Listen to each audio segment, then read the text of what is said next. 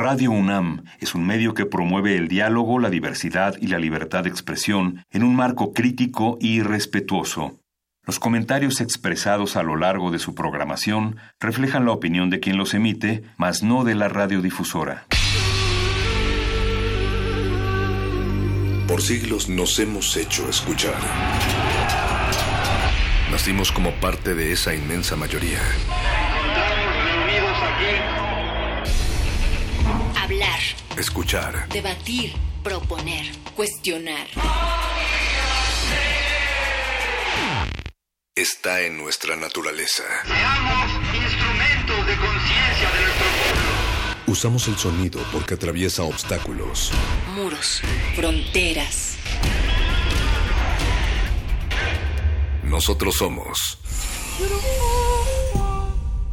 La Resistencia.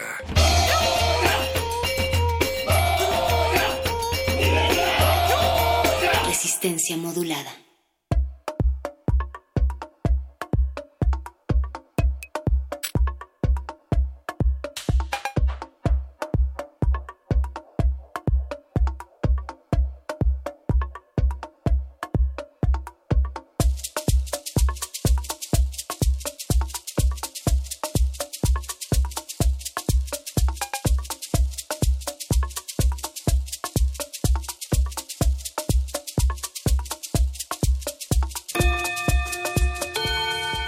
Motivos nos sobran. Queremos reencontrar nuestras raíces. Reafirmar lo aprendido. Terminar las materias. Salimos de la cabina y volvemos a la escuela. Voces en el Campus. Una transmisión especial de resistencia modulada desde distintos planteles de la UNAM. Que la de GACO y Radio UNAM traen para ti. Miércoles 29 de agosto, CCH Vallejo, de las 12 a las 15 horas. Transmisión a las 20 horas por el 96.1 de FM. Hacemos comunidad. Universitaria. Resistencia modulada. Radio UNAM. Experiencia sonora. Se compra colchones, tambores, refrigeradores.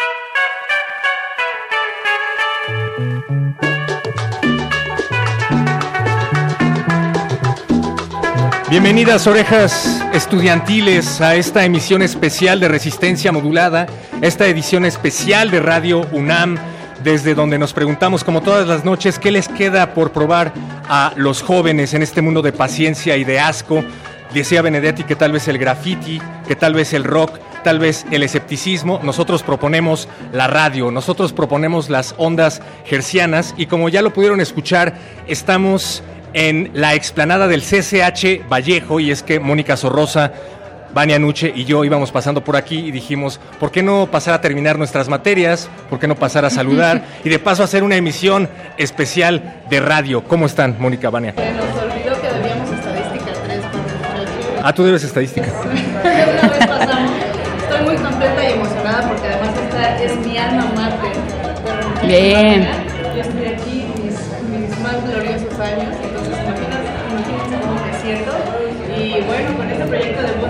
Y ya vamos a estar hablando más adelante, y vamos a estar hablando con la comunidad estudiantil también, y vamos a estar hablando con quienes están detrás y son los responsables de este gran proyecto. Claro que sí, Mónica, Héctor, hola a toda la resistencia. Pues yo no, yo no me formé en el CCH Vallejo, pero me formé en la UNAM y todos aquí somos comunidad. Así que estamos muy contentos de compartir los micrófonos con toda la comunidad del CCH Vallejo. Bienvenidos a esta transmisión especial de Voces en el Campus. No sabemos a qué hora nos van a sintonizar, si va a ser a través de www.radio.unam.mx, si va a ser a las 8 de la noche, como lo hacemos de lunes a viernes, o si nos están escuchando en estos momentos, como el público que tenemos aquí afuera de la cabina portátil que nos han proporcionado a resistencia modulada, gracias. Yo no sé por qué tenemos público para empezar, comentábamos que deberían de estar en clase, pero bueno, muchísimas gracias a todos los que se acercaron en unos momentos más. Vamos a tener regalos y vamos a estar platicando con todos ustedes.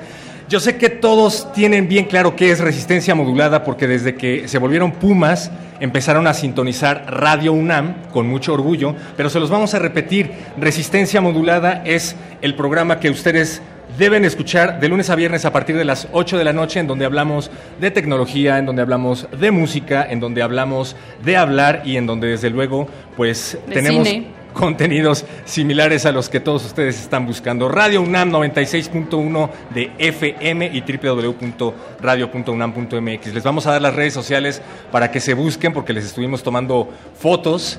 Eh, estamos en Twitter como R modulada y en Instagram también como R modulada. Creo que tenemos también una página de Facebook, si mal no recuerdo, Resistencia modulada, Mónica. Así es, estamos en todas esas redes, somos la Radio a Colores, el proyecto juvenil de Radio UNAM. Ay, qué joven me siento cada vez que lo dices. Este lugar y este espacio es hecho para ustedes y con mucho cariño. Eh, perro muchacho, ya estábamos platicando que este hashtag que vamos a utilizar es Voces en el Campus, porque es una gira que vamos a estar haciendo en diversos planteles. El primero es este, CCH Vallejo, pero vamos a estar en todos los planteles del CCH. Así es que estén pendientes en nuestras redes sociales y sin más preámbulos de eh, este proyecto vamos a hablar con las mentes maestras, los alquimistas, los que están tras bambalinas. Están con nosotros Mirella Imas, eh, directora de DEGACO, está también Milo Colmenares, jefe de difusión cultural de los SHs, y Benito Taibo, ya un conocido de Radio UNAM. Director rector de Radio UNAM. Estábamos diciendo que cuando estás en la dirección mucho tiempo durante tus épocas de CCH, pues quiere decir que algo un poco catastrófico estás haciendo, pero cuando estás mucho tiempo en la dirección de Radio UNAM, ya, ya no se siente así, se siente más divertido. Aparentemente sí. Ah, es para nosotros un inmenso orgullo y un placer poder arrancar esta gira de Voces en el Campus aquí en el CCH Vallejo con estos jóvenes que están aquí detrás nuestro.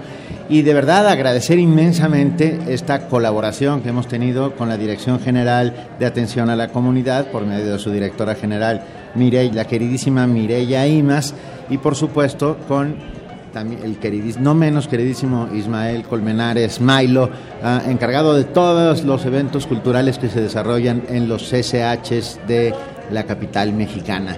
Arrancamos en Vallejo porque nos parecía que era un gran lugar.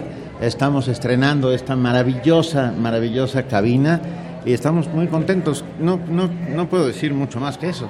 O sea, todo lo demás sale sobrando de alguna manera. Háblanos acerca del acontecimiento inédito que también comentábamos un poquito antes de entrar al aire, de llevar a cabo este tipo de transmisiones, eh, no únicamente con gente de los SHs, con gente de las prepas que ya se vendrá después, sino en medio de donde se lleva a cabo la acción. Me parece que nunca se había llevado a cabo una transmisión de Radio UNAM en medio de un de un plantel de CCH, ¿no, Milo? No, es la primera vez y para nosotros es eh, muy importante por varias razones. La primera, primero porque nos va a permitir aumentar este público.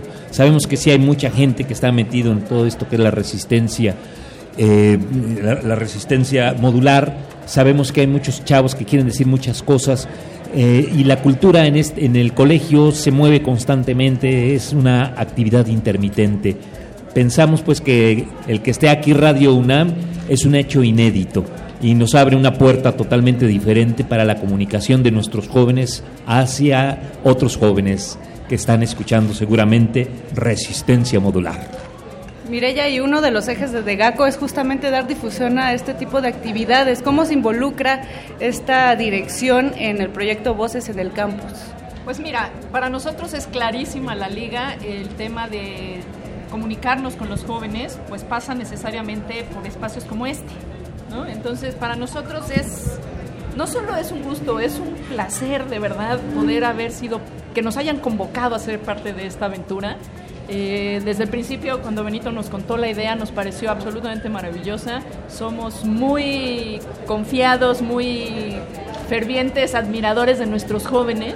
Nosotros sabemos que tienen muchas cosas que decirnos, muchas cosas que contarnos y a veces estamos un poco lejos de ellos. Entonces, llevar esta cabina a los planteles, a ras de piso, en donde están ellos ahí, están escuchándonos y espero que también pronto los estemos nosotros escuchando a ellos. Justo esta inclusión que se tiene, este interés de incluir a todas las comunidades, a las diferentes diversidades que hay en los diferentes planteles, ¿no? Eh, reconocer esta labor y esta intención que se está haciendo, este gran esfuerzo por traer eh, y por juntar las comunidades de los diferentes planteles, de las diferentes instituciones o recintos de la, de la propia universidad, ¿no? Y también me gustaría agregar que si queremos que cada vez más jóvenes universitarios escuchen Radio UNAM, se tienen que escuchar ellos en Radio UNAM. Exacto, es un reto, Benito, acercar a, las generaciones nuevas a la radio, pero sin duda, pero yo voy, yo mantengo la teoría de que la radio es inmortal, ah, que ha sobrevivido a todos los embates de todos los tiempos y de todas las nuevas tecnologías. Ah, ahora escuchamos radio por medio de los teléfonos, pero no deja de ser radio. entonces, por lo tanto, como muy bien dice Humberto Eco, las cosas perfectas son para siempre. No importa la plataforma en la que esté construido, siempre y cuando mantenga su esencia.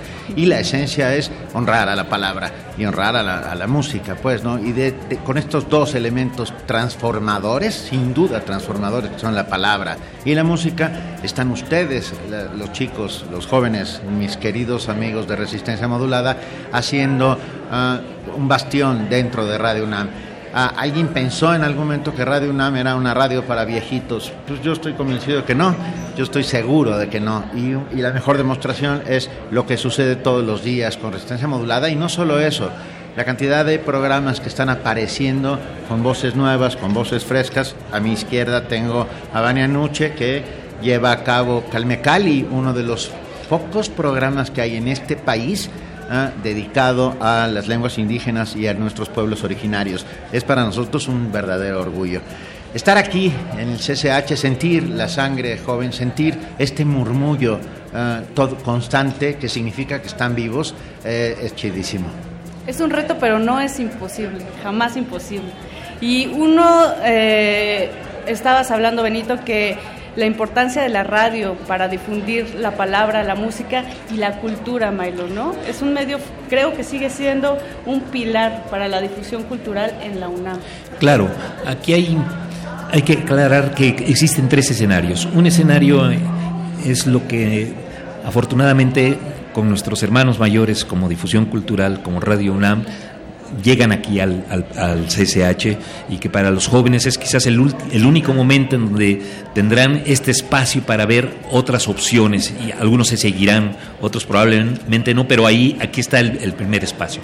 La segunda parte es lo que los jóvenes hacen, la, la cultura que ellos producen.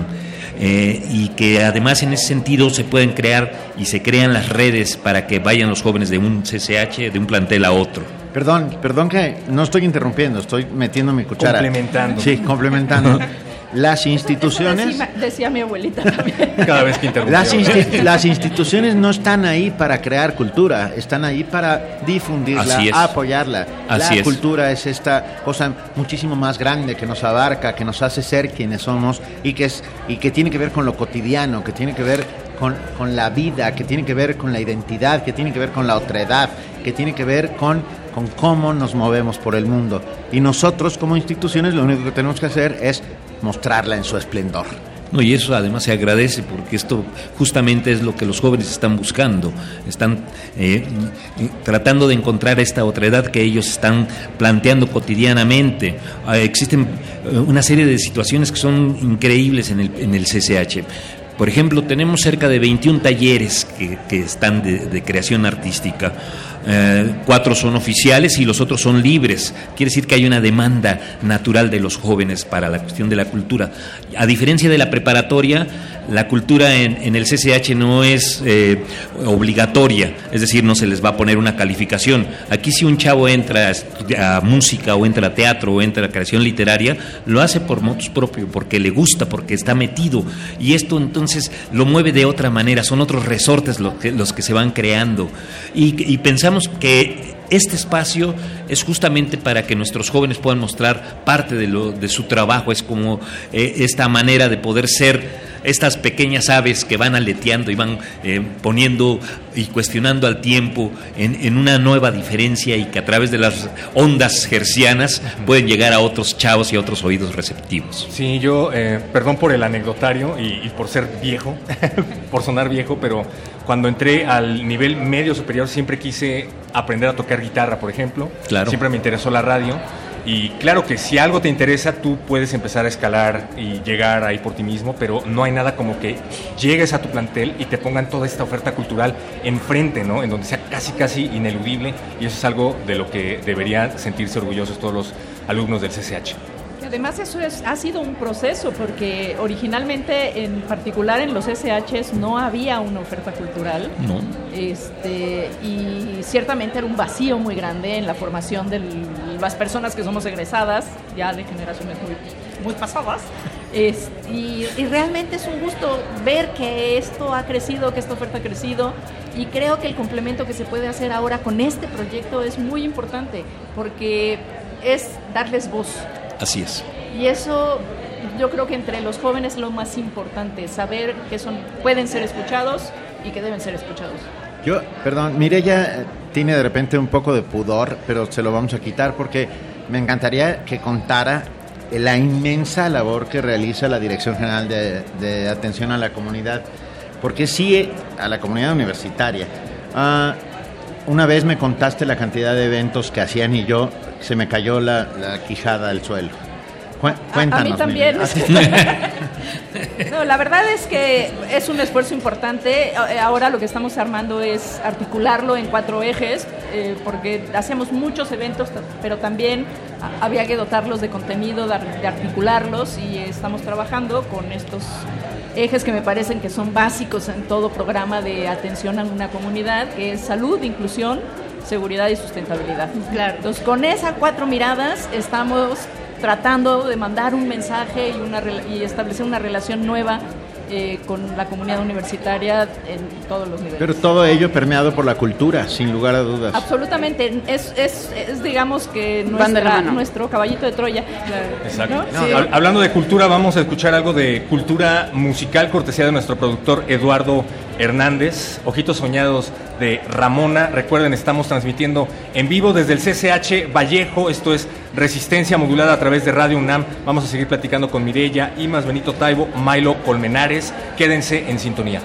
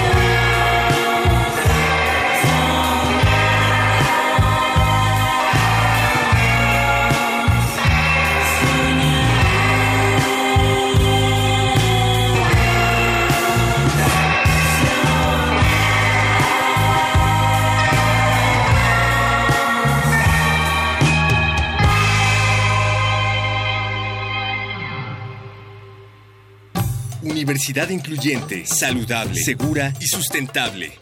Dirección General de Atención a la Comunidad. Inclusión.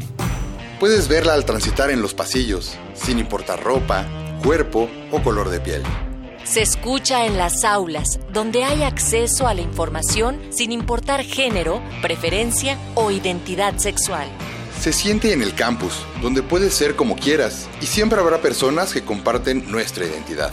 La universidad es incluyente. Resistencia modulada.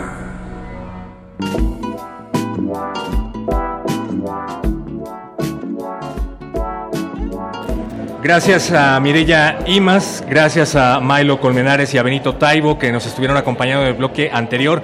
Ya no regresaron porque tuvieron que ir a clases.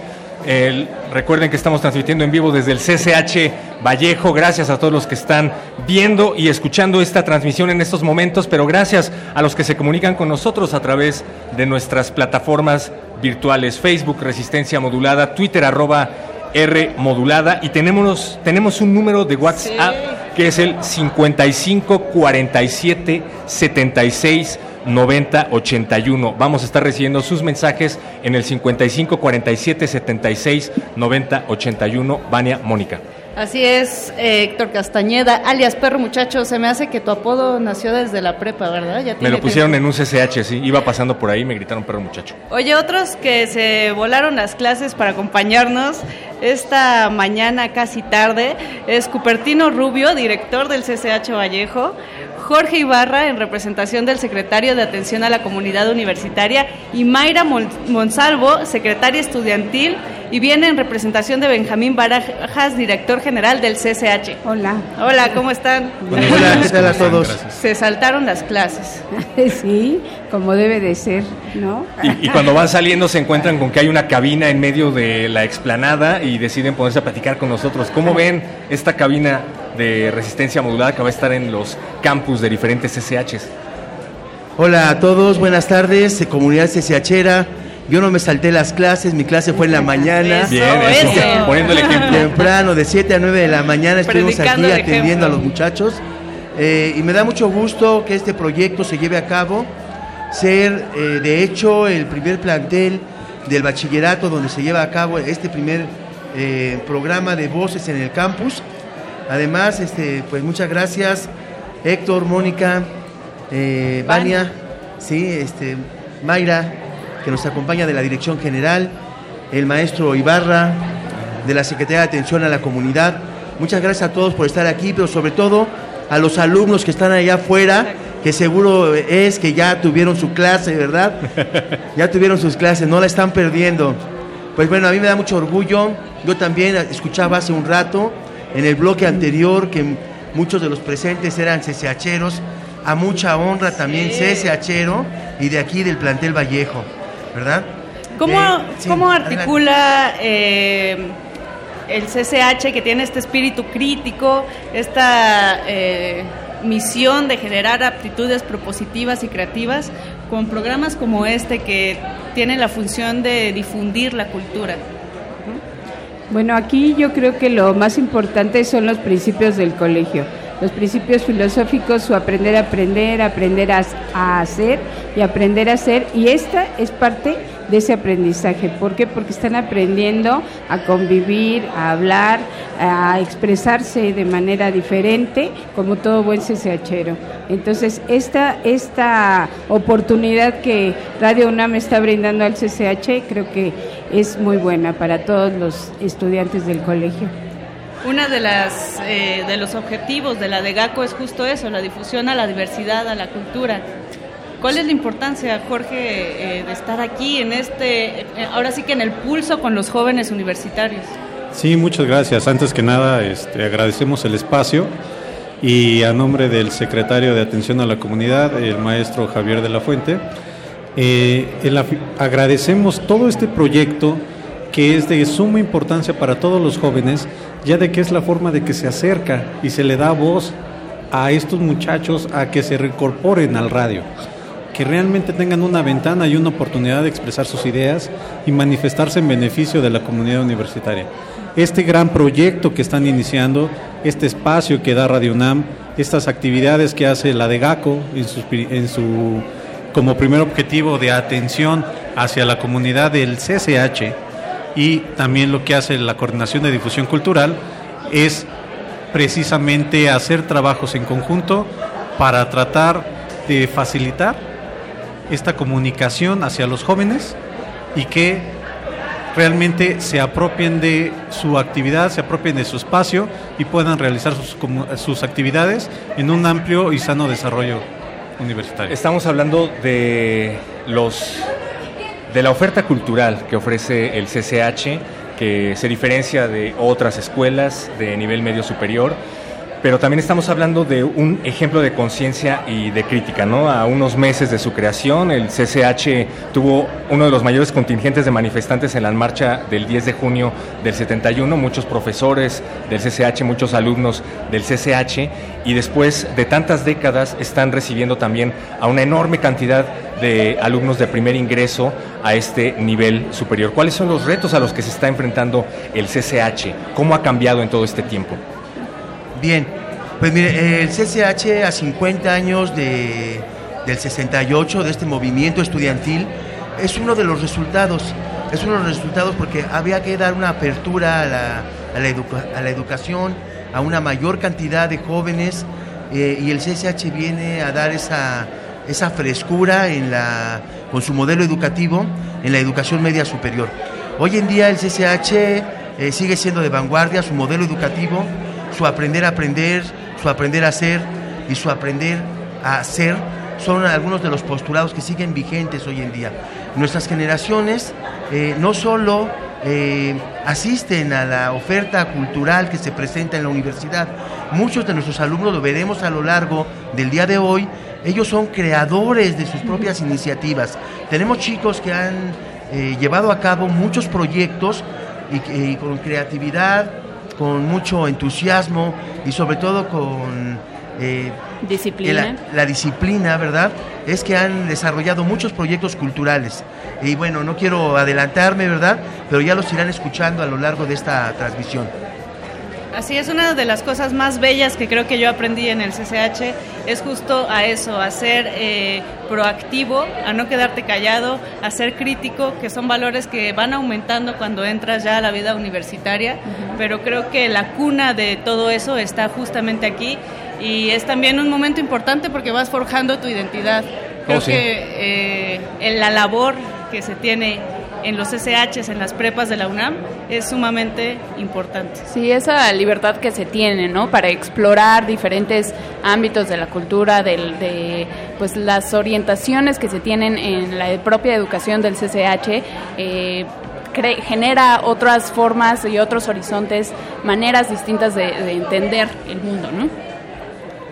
Sí, y sobre todo eh, que son jóvenes que entran entre 14 y 18 años, que es una etapa pues especial, ¿no? La, la etapa de la adolescencia, la, la juventud. La edad de la punzada. Bueno, un poco. y esto implica que los estamos formando, ¿no? Estamos formando y va el trabajo conjunto de la familia, pero con la escuela también. Y el CCH creo que da mucho con su modelo educativo, este aprender a ser crítico, no criticón, aprender a ser reflexivo y aprender a entender el mundo y la sociedad en la que se encuentran los jóvenes, ¿no?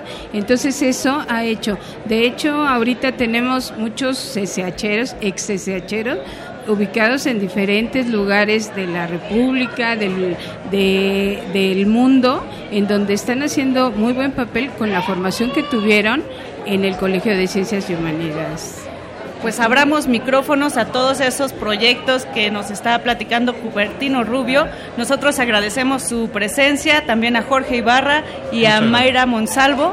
Muchas gracias. Eh, que viva la juventud y que viva Resistencia Modulada. Así es. Muchas gracias. Gracias.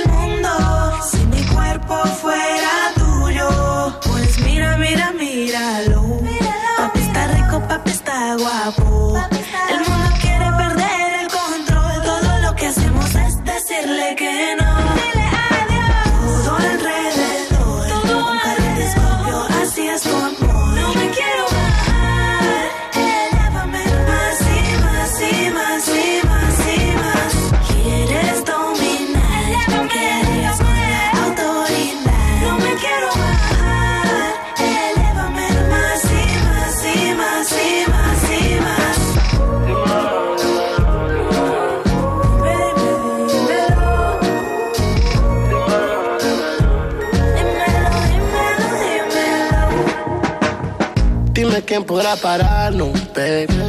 Tú me tienes mal, me tienes crazy. Por ti hago lo que sea, por ti voy a donde sea, yo te llevo donde sea, yeah. Pero siempre te dicen que, que me paso en el barrio enamorando mujeres. Nunca te dicen que, que tú eres la que yo quiero a mi lado, yeah.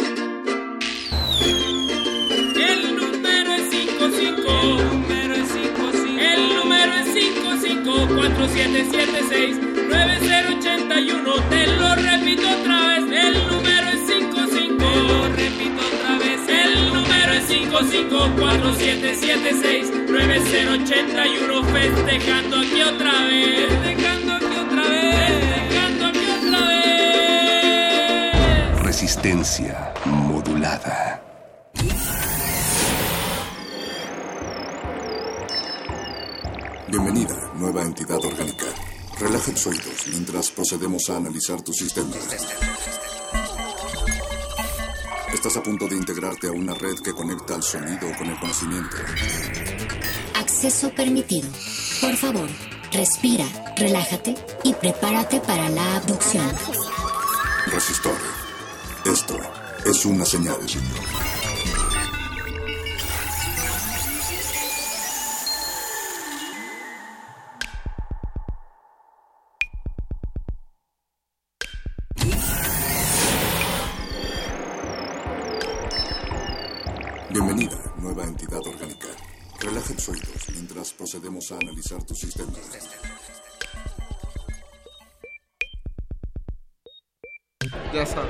Muy bien, estamos al aire aquí en Resistencia Modulada, que es la sección para jóvenes de Radio UNAM. Pero yo me presento primero, pues soy Alberto Candiani y le doy la- el agradecimiento a Vania Nuche por permitirme entrar a esta cabina. Vania, ¿cómo estás? No, hombre, al contrario, gracias a todos los de la Resistencia que me invitaron, porque yo soy parte, parte siempre de Resistencia, no siempre estoy con ustedes, Yo- pero... pero... Yo, yo creo que la resistencia, la resistencia Vania es de todos, también es la resistencia del. CCH Vallejo. ¿Cómo están CCH Vallejo? ¿Están aquí? Venga, que se oiga que hay ambiente aquí en el CCH Vallejo, donde por primera vez resistencia modulada con Radio UNAM, la de GACO y también la Secretaría de Atención a Asuntos Estudiantiles están aquí presentes pues para acercarnos, para hacerles saber que la resistencia es de todos y pues todos hacemos a la resistencia. Vania, ¿Cuál crees tú que sea la mejor forma de desplazarse en este monstruo de ciudad que es la Ciudad de México? Pero por supuesto en bicicleta. En bicicleta, ¿no? Es práctico, es bueno para la salud, no contaminas, que es muy importante en este contexto. Yo, yo Entonces, cuando, cuando voy en la bicicleta rebasando automóviles, así en el tráfico, es una es un Gran deleite, sensación. sí, sí, es como... Y yo no tengo ve- motor. Claro, yo no tengo motor, yo no acabo de ponerle 20 pesos para un litro de gasolina, no tengo que llevarlo al servicio y todas esas cosas. Pero Vania, pues la bicicleta no es solo para desplazarse en la Ciudad de México, hay quien, hay quien le dedica su vida al ciclismo como un deporte y como una actividad. Sin duda, eh, gente que se eh, tiene muchísima disciplina para dedicarse a- de manera profesional al ciclismo y por eso vamos a presentar aquí a una gran figura universitaria, gran figura del ciclismo. Está con nosotros nada más y nada menos que Yareli Acevedo Mendoza, nuestra campeona en el Campeonato eh, Nacional Juvenil que se acaba de desarrollar eh, hace poco, en junio. Entonces, felicidades y gracias por acompañarnos aquí en Resistencia Modulada. Muchas gracias. Quiero agradecerles la invitación porque ya me habían invitado, pero no aquí en el CCH, entonces les quiero agradecer muchísimo la invitación. Oye, Yareli, pero cuéntanos, tú eres alumna de aquí del CCH Vallejo. Sí, soy alumna del CCH Vallejo, estudio el quinto semestre, este, de hecho estaba en clase ahorita, pero me salí. ¿Te saliste de clase para venir a Resistencia Modulada? Sí, de hecho, de seguro uno de mis co- varios compañeros están escuchando ahorita en la radio. Oye, pero a mí siempre me sucede que me salgo de clase para ir a la radio y luego no me creen. Entonces les puedes decir que hoy en la noche, a las 8 de la noche, esta emisión será transmitida por el 96.1 de FM. Así que ahí tienes el justificante con tu maestro. Si es que, ¿cómo te fue en tu examen de química? Por cierto, de biología. De química. De química. No, todo bien, todo perfecto, me dio permiso. Fue un ya, ya de hecho ya habían hablado con él para poder venir a, a esta transmisión. Perfecto, pues eh, bueno, como pueden eh, ya escuchar ustedes, Yareli es estudiante y al mismo tiempo es ciclista, es deportista. Entonces, cuéntanos cómo conjuntas estas dos actividades que son fundamentales en tu vida, el estudio, el deporte. Bueno, pues todo su tiempo. Cuando estoy en la escuela me concentro solo en la escuela, en los estudios y en la tarea. Cuando es hora de entrenar, eh, solo en la bicicleta y me olvido de que tengo tarea, proyectos por entregar. Aunque a veces me complica porque tengo que hacer tarea y tengo muchísima tarea y luego tengo que eh, ir a entrenar. Entonces es un poco complicado, pero no es imposible, sino que hay que darle su tiempo y no distraerse en otras cosas porque de verdad quiero cumplir mis sueños. Oye, Yareli, ¿hay, ¿hay algunos otros como tú aquí en el CCH Vallejo que estén interesados en el ciclismo? ¿Has encontrado aquí mancuerna o parejas para ir a rodar? Ah, creo que no. Hay un campeón nacional de la Olimpiada que estoy aquí en el CSH Vallejo, de hecho es de mi edad, pero no lo conozco. Pero no O- es de ciclismo, es de otro deporte. Otro, otro, otro tipo de deporte. Sí, pero aquí del CSH Vallejo ningún otro ciclista. ¿Cuánto- ¿Cuántos kilómetros, cuando estás en entrenamiento, cuántos kilómetros eh, rodas al día? Ruedas al día. Eh, a veces no es por kilómetros, a veces es por tiempo. Pero el máximo kilometraje que he hecho eh, fueron 140 kilómetros y quedé muy cansada ese día.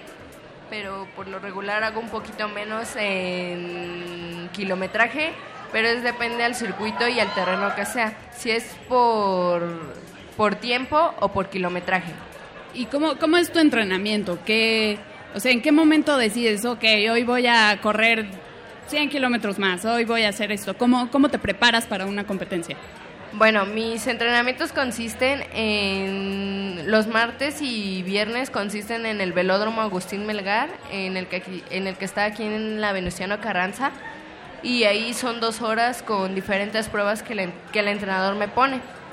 Después los jueves y domingo eh, es- son días de ruta donde me desarrollo principalmente en el kilometraje. Eh, a veces son pruebas de fondo o simplemente trabajos de esfuerzo.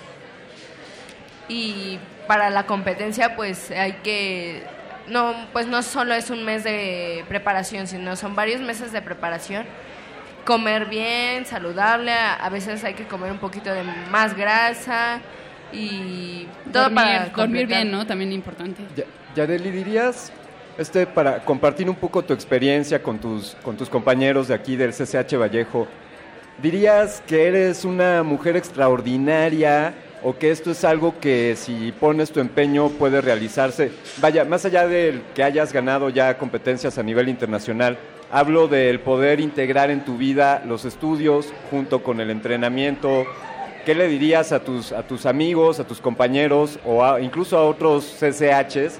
¿Qué le dirías respecto al momento en su vida en el que están y qué oportunidades podrían tomar? Pues en la UNAM tenemos varias oportunidades para hacer cualquier deporte. Entonces, si de verdad quieren cumplir un sueño o tienen alguna meta, eh, tienen que enfocarse y echarle muchísimas ganas. De, la clave del éxito es la constancia y la disciplina que le das a- al deporte y a los estudios. En este caso, pues yo le puse mucha disciplina, mucha constancia al ciclismo, al igual que a los estudios que tengo aquí. Ahí está el ingrediente, disciplina y constancia en cualquier actividad son sin duda los que te llevarán al éxito.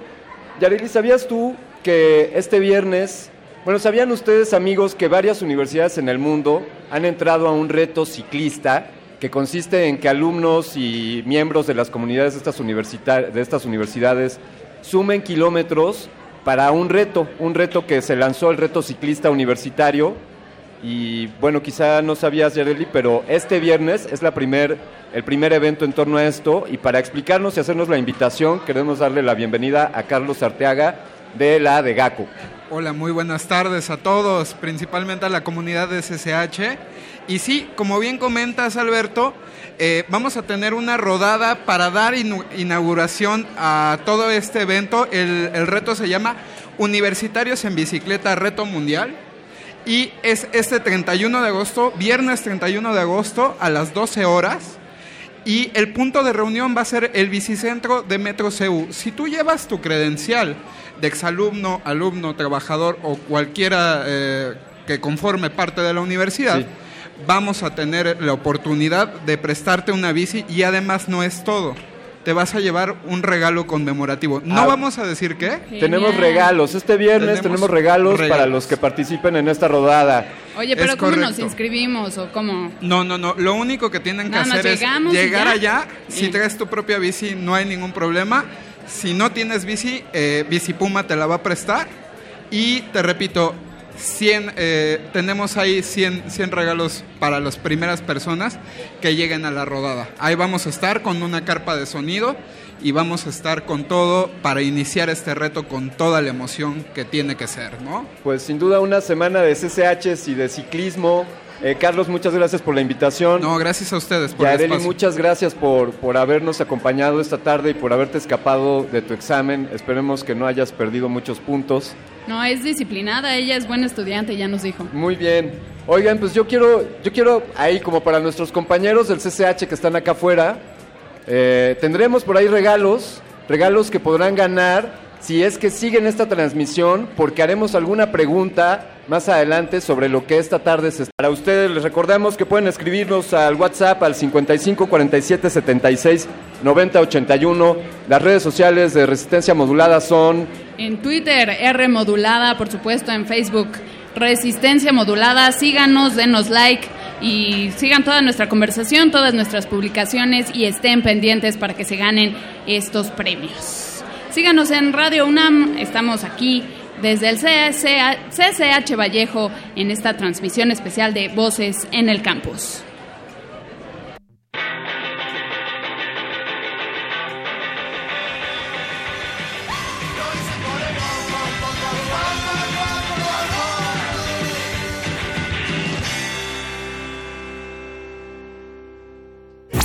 Esta ciudad cuenta historias. Conformados por estudiantes, por docentes, investigadores. Esta ciudad resiste.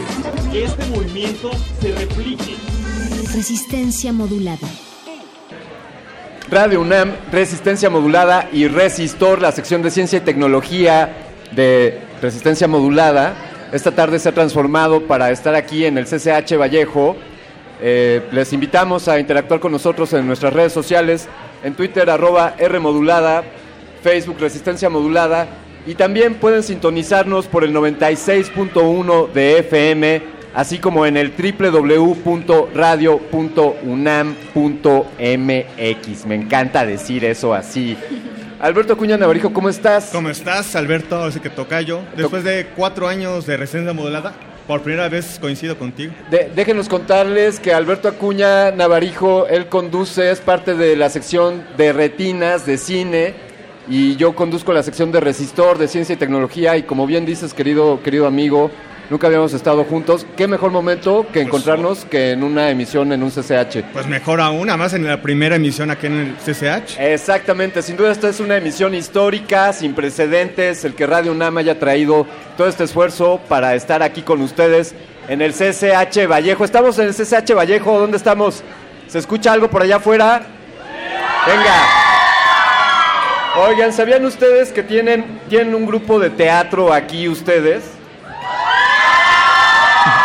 Y ellos se llaman Liberiet. Sí, Liberiet. Correcto.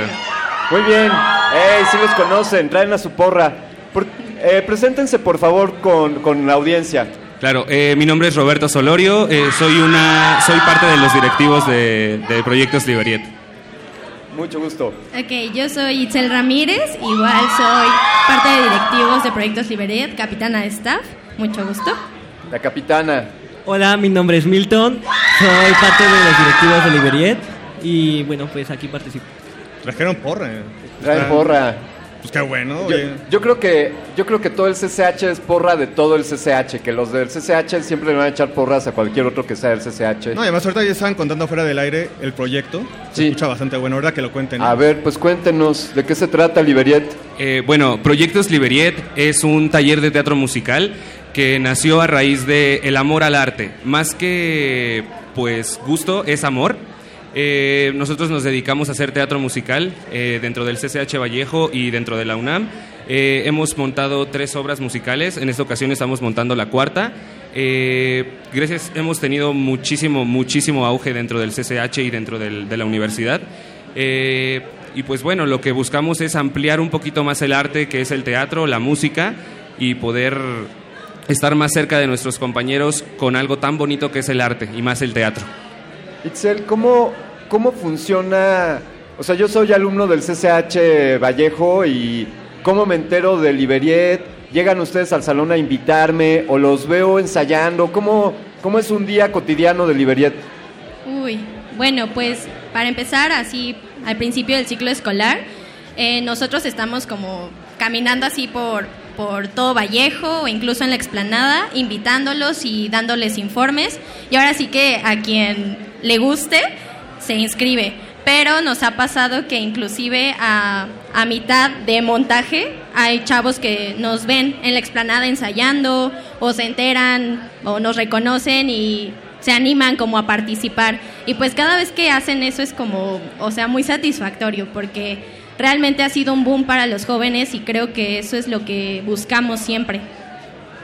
Creo que, a diferencia de otros grupos, este pues es particular porque es de estudiantes para estudiantes, ¿no? Eso es algo eh, bastante singular. Milton, cuéntanos al respecto. ¿Cómo surgió esta también, eh, este acercamiento con los propios estudiantes, sus propios compañeros, amigos? ¿Cómo fue esto? Pues todo surge por la idea de un compañero llamado Kaden Allen. Eh, él tuvo la idea de crear un taller de teatro musical porque aquí en este CCH nunca se ha visto esa idea. Y pues él tuvo unos cursos, tomó como propedéuticos y decidió crear y enseñarles conforme él ha aprendido, bueno, aprendió.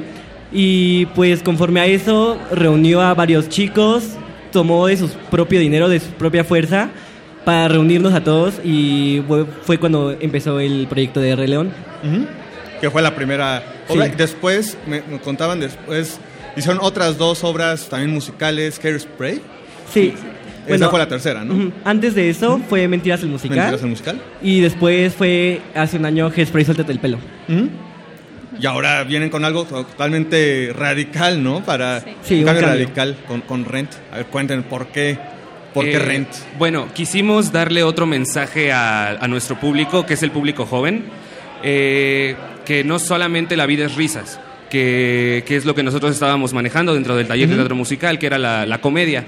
En esta ocasión quisimos meter un poquito más como ese suspenso o ese, ese nerviosismo, dolor que también somos humanos y estamos acostumbrados a sentir y poderlo tomar desde ese punto que, ese, que este conflicto es unas enfermedades de- de gene- degenerativas.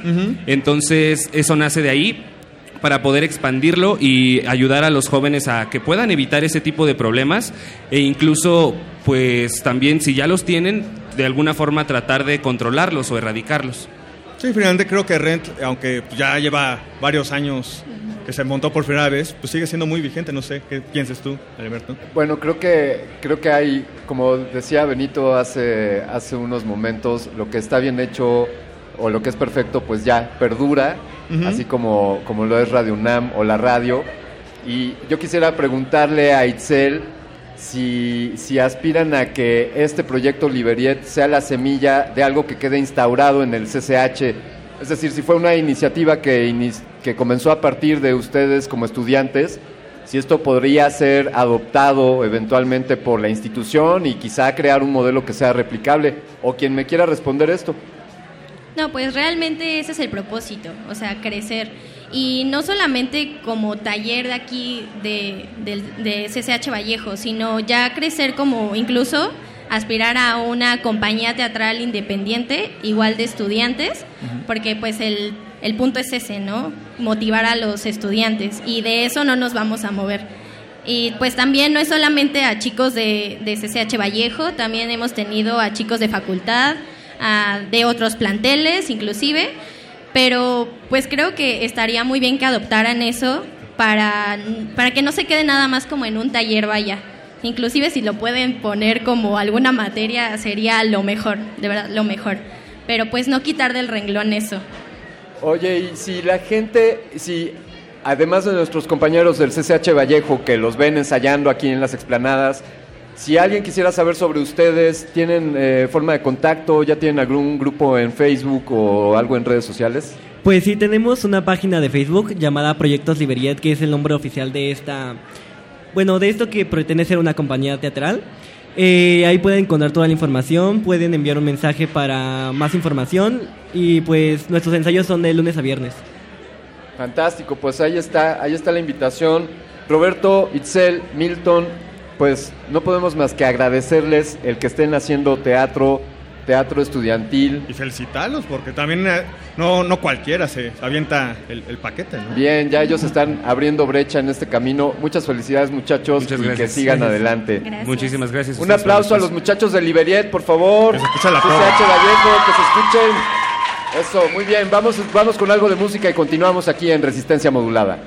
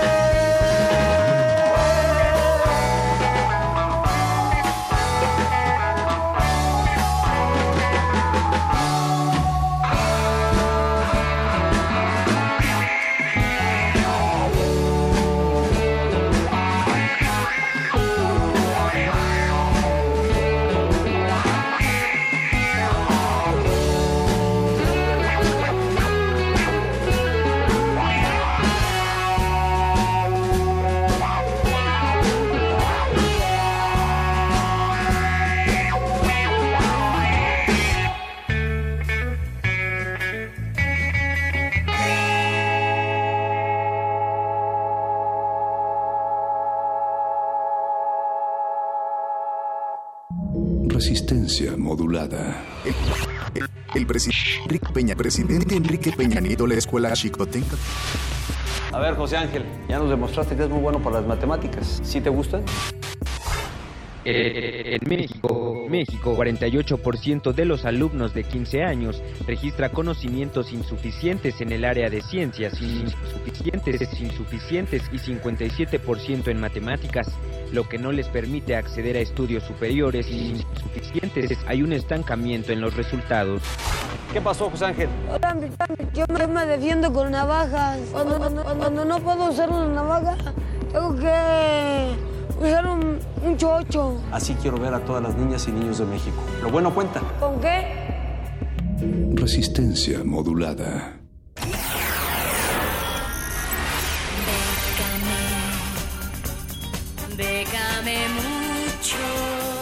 Convocatorias de todos los sabores y latitudes para las mentes mexicanas. Toga y birrete especializados en resistir economías en decadencia. Bécame mucho. Bécame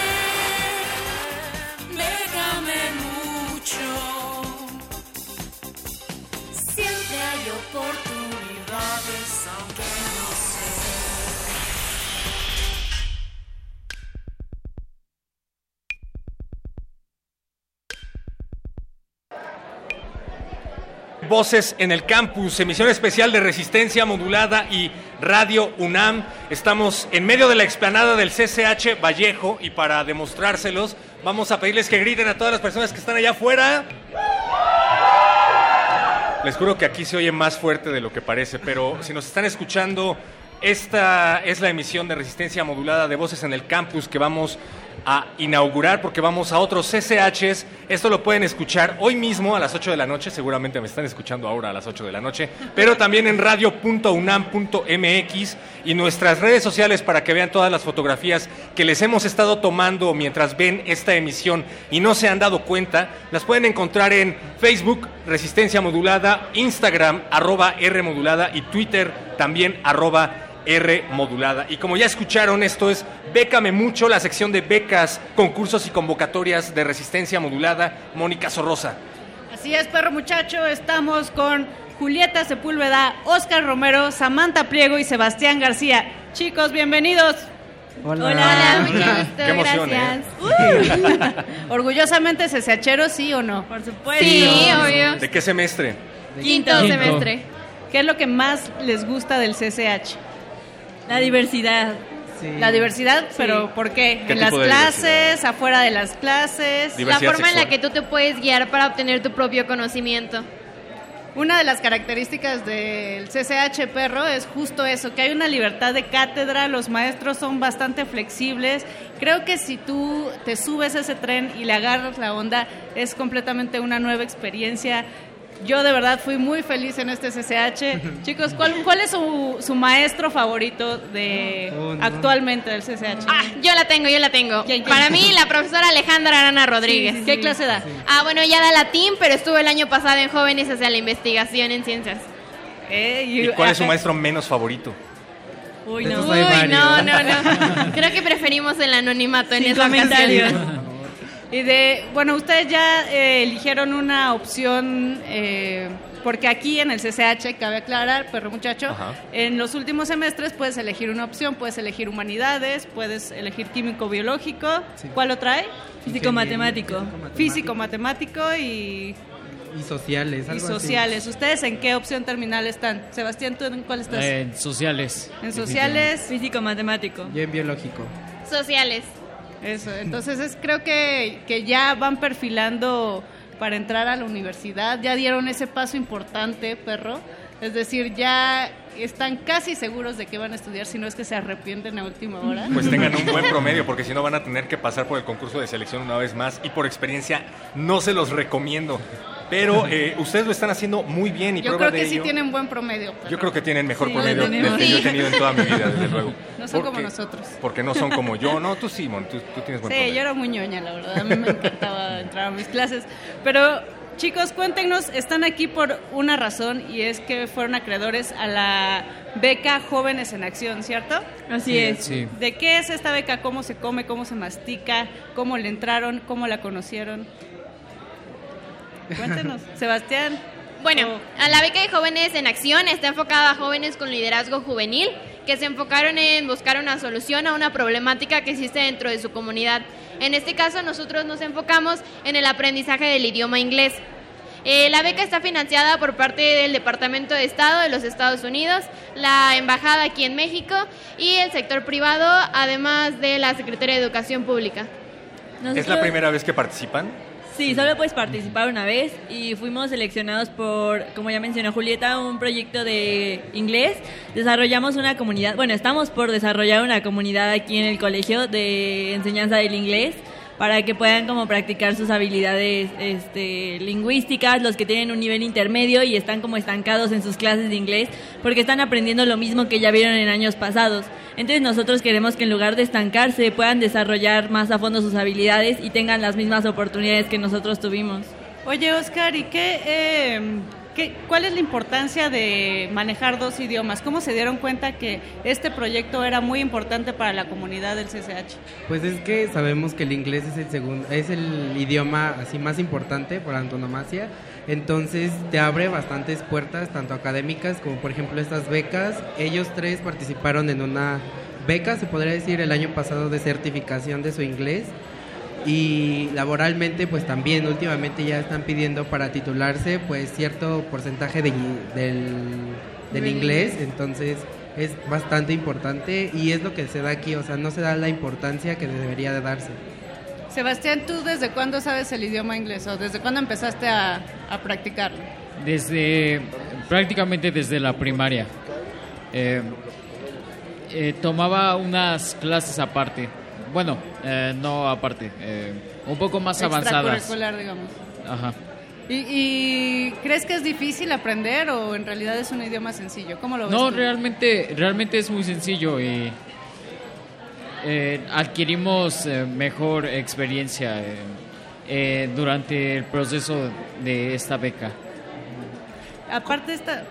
¿Cómo, se va a llevar a cabo esto? Eh? O sea, porque nos están hablando acerca del proyecto que quieren llevar a cabo para facilitarle el idioma, como ustedes ya se les facilita a otros chavos del CCH, pero paso a paso, ¿cómo sería llevar a cabo este proyecto? ¿Se van a juntar con ellos después de las clases?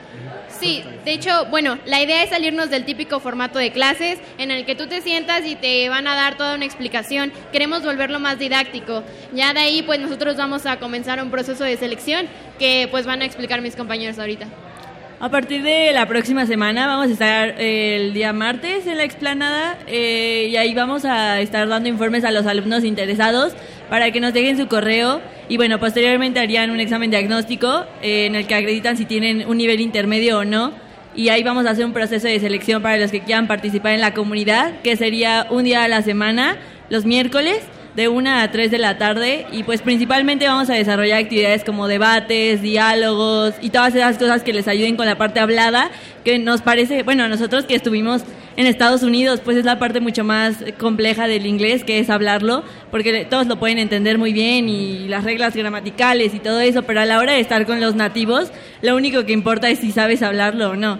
Entonces nosotros queremos enfocarnos en que los que tienen un nivel intermedio puedan hablarlo y desenvolverse al 100% en el idioma.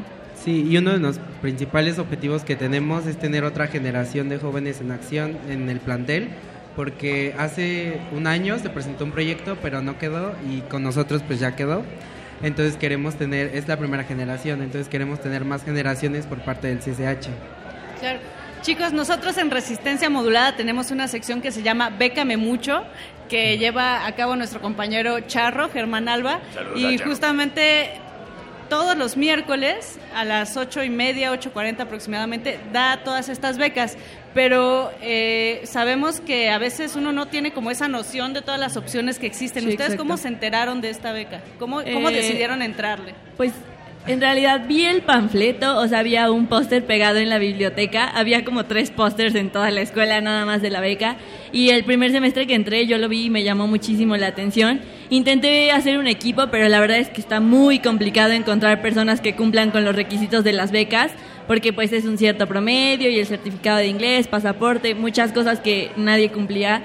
Entonces no pude desarrollar el proyecto el primer año y este segundo año me acerqué con la maestra Alejandra Arana porque me dijeron que era la encargada como de las becas y ella fue la que me conectó con Julieta y Julieta conectó con Oscar y entonces yo invité a Sebastián y no sé cómo pero se armó el equipo. Sí, entonces no fue un orden total porque yo me comuniqué a través de mi maestra de inglés de tercer semestre y ella me comunicó con la maestra Alejandra y ya de ahí, yo ya conocía a Julieta, iba en mi mismo grupo, diferente sección. Entonces sabía que existía, pero no le hablaba ni nada. Hasta que entramos como, hasta que nos reunimos en el cubículo, fue que, ah, ok, hola. ¿Por qué no le hablabas? Pues no, le- o sea, No, nunca se había presentado la no. situación, pero creemos que cuando de verdad hay un propósito o ese ánimo de querer mejorar, de querer seguir aprendiendo, pues digamos que ahora sí que no importa, todos nos unimos y todos somos uno. Y ahora son amiguitos, ¿no? Sí. Hasta se van de vacaciones a Estados Unidos. Sí, pues ya estuvimos en Vermont, en Chicago y en Washington DC. ¿Cuánto tiempo se fueron? Un mes. ¿Y cómo estuvo eso? Increíble. Platícanos su experiencia. Llegaron y como dices, que lo primero decías que te golpea es empezar a platicar con los nativos, ¿no? Sí, definitivo. Todo era en inglés, todo desde el momento en el que pisamos la Ciudad de México, porque nos hospedamos tres días en la Ciudad de México. Desde ahí todos nos empezaron a hablar en inglés y ni siquiera estábamos en Estados Unidos todavía. Entonces fue como, wow. Y si hablabas español era como, te veían feo o te decían Sí. como, habla en inglés. Como, ok, disculpa. Pero a la vez es curioso porque había jóvenes de todo el país. Entonces llegas y te encuentras con que unos hablan diferente, otros están acostumbrados a otro tipo de expresiones, pero ahora sí que al momento de llegar a Estados Unidos todos somos uno otra vez, como lo mencioné anteriormente. Es importante conocer otro idioma, pero también saber que a través del, del idioma nos expresamos y tenemos una cosmovisión del mundo, ¿no? Ustedes, cuando llegaron a Estados Unidos, ¿qué es lo que más extrañaron de México, Sebastián? Además del idioma. Además de los taquitos. Ah, definitivamente la manera en la que lo, como saludábamos a las personas no son no son muy afectivos. Mm-mm. Es, ¿No? es una manera extraña. Todos coinciden en que no, por cierto. Sí, son muy distantes Sí. todos allá. Pero curiosamente, aunque tienen una cultura muy individualista, se apoyan entre sí. Pero creo que somos mucho más cálidos aquí en. México. O sea, eso es lo que más extraña, como que toda la gente, digo, allá te recibían con los brazos abiertos todos, pero sí son un poco más eh, distantes. Ajá, ese ánimo. Sí. ¿Cambiarían eh, México por irse a vivir a otro lugar? Nunca. No, No. no, definitivamente no. Tal vez sí visitar y conocer, pero nunca cambiarlo. Exacto. ¿Y, Ahí qué, está. y Qué qué- de los tres lugares eh, que visitaron, ¿cuál les gustó más? Chicago. ¿Por la Oye, ¿y pizza? hace mucho frío? Ah, y por, ¿Por la la pizza. pizza estilo No, de hecho Chicago? hace bastante calor, mucho viento en verano. y calor. Calor. Contrario a lo que uno pensaría. Sí. Pero lo que más nos gustó de Chicago es que está lleno de comunidades latinas, entonces nos sentimos como un poquito más en casa porque todos hablaban español y de repente entrábamos a un barrio donde todo estaba en español y había panaderías y tortillerías y era como, ah, Sí, estamos de vuelta en casa. En mi colonia.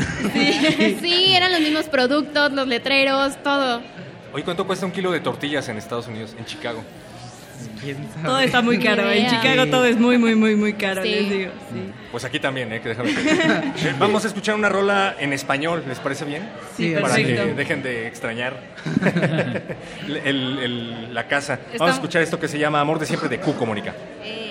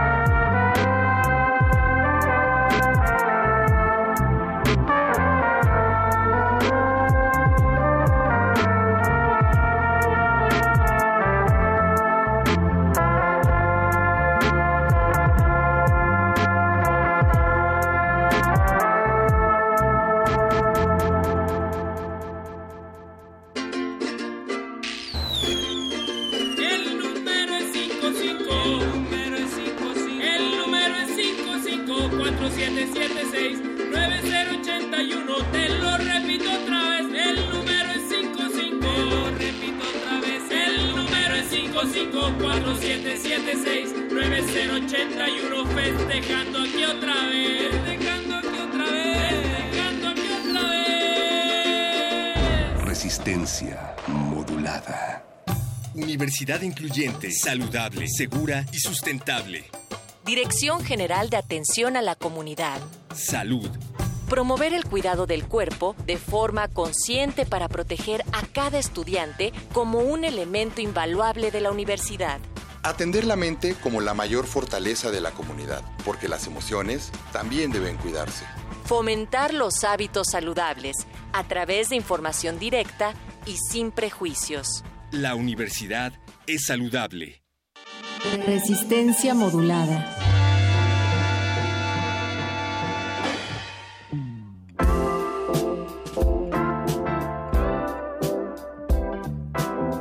Y seguimos en esta emisión especial de Resistencia Modulada desde el CCH Vallejo.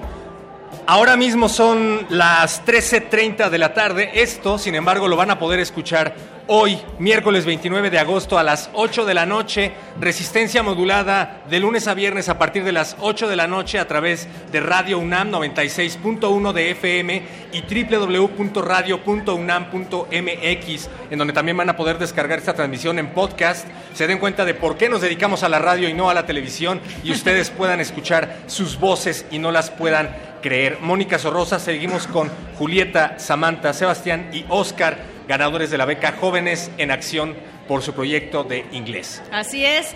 Y Resistencia Modulada, la radio a color, tiene una sección que se llama Bécame Mucho los jueves a las 8.40 de la noche, en donde promovemos, el charro, nuestro compañero Germán Alba, promueve becas, convocatorias y todos estos proyectos que, que uno puede meter una solicitud para adquirir y ganar como estos chicos que están aquí, que ganaron jóvenes en acción. Y estábamos platicando un poco acerca de la importancia de darle difusión a estos proyectos, chicos. Porque no siempre te enteras de ellos. ¿Cómo se enteraron ustedes? A veces es muy poca la difusión, también nos decían, ¿no? Samantha, ¿cuál, cuál fue la experiencia? Sí, la verdad es que sí existen los carteles de las becas, pero solamente si tú realmente estás buscando una o estás interesado, te vas a detener a, a ver así de, ay, a ver qué hay aquí pegado.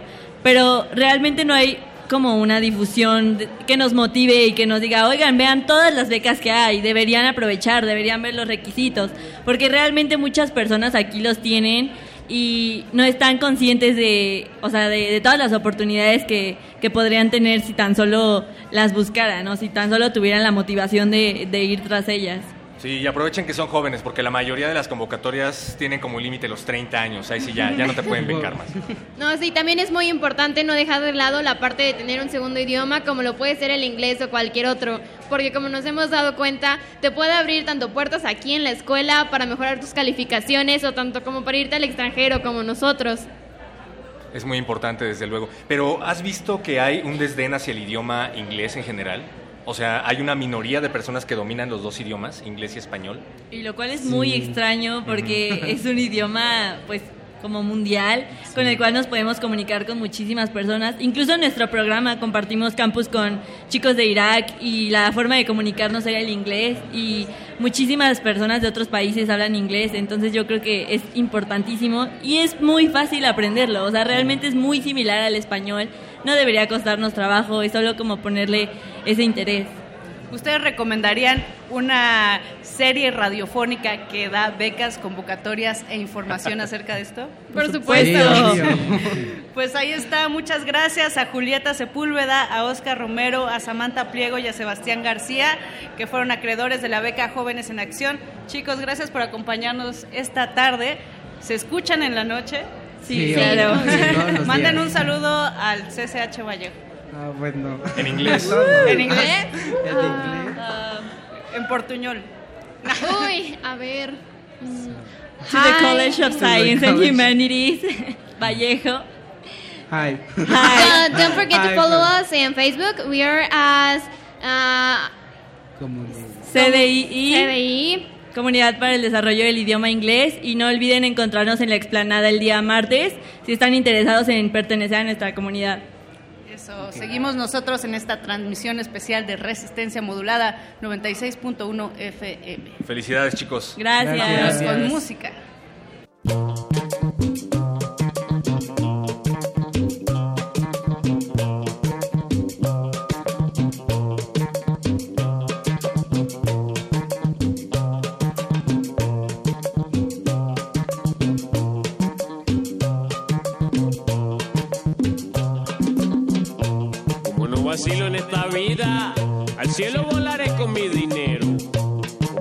Descanso en esta hamaca, el río yo me nado con respeto.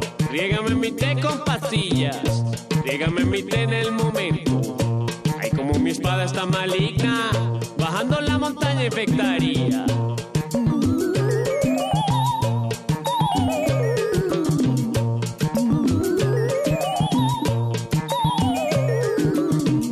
Camino escarbando en la basura, en busca de muñecos impregnados,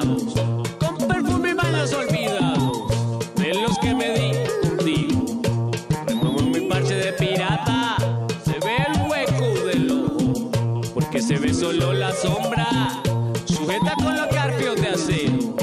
Pésame el bolso del prisma, pésame el espejo maligno, pésame paloma muerta. Bésame el destino incierto, bésame la viuda sonriente, pásame la cruz, Diosito, cuéntame los pasos del baile, porque me caí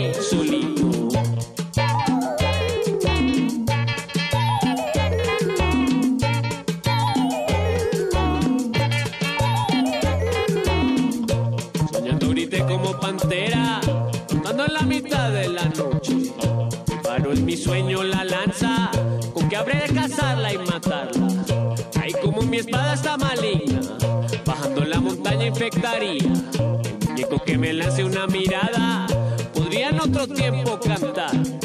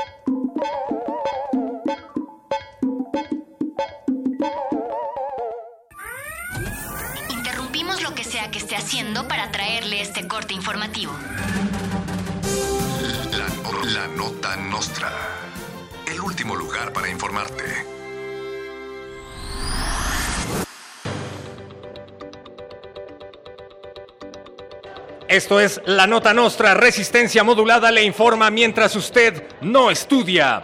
El presidente electo Andrés Manuel López Obrador, mejor conocido como AMLO, aún mejor conocido como el PG, anunció que el béisbol será obligatorio en el nivel medio superior. A partir de la nueva gestión, el béisbol será requisito indispensable para titularse.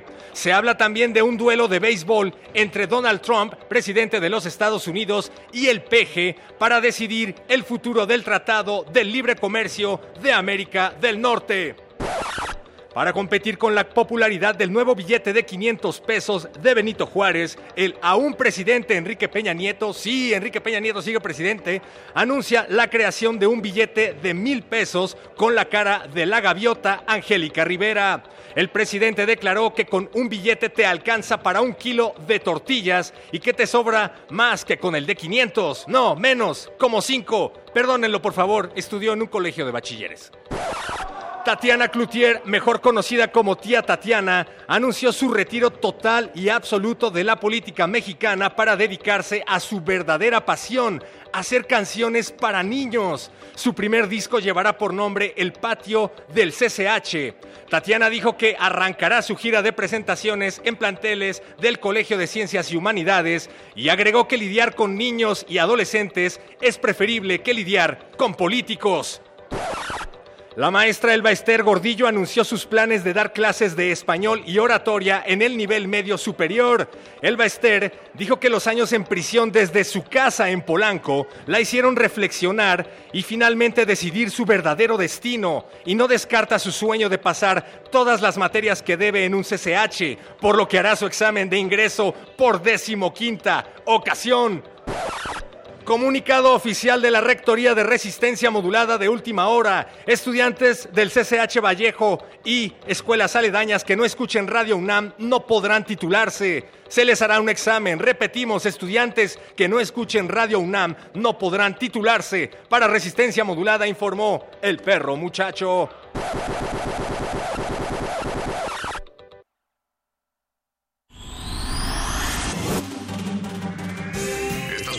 Últimas noticias que debiste recibir.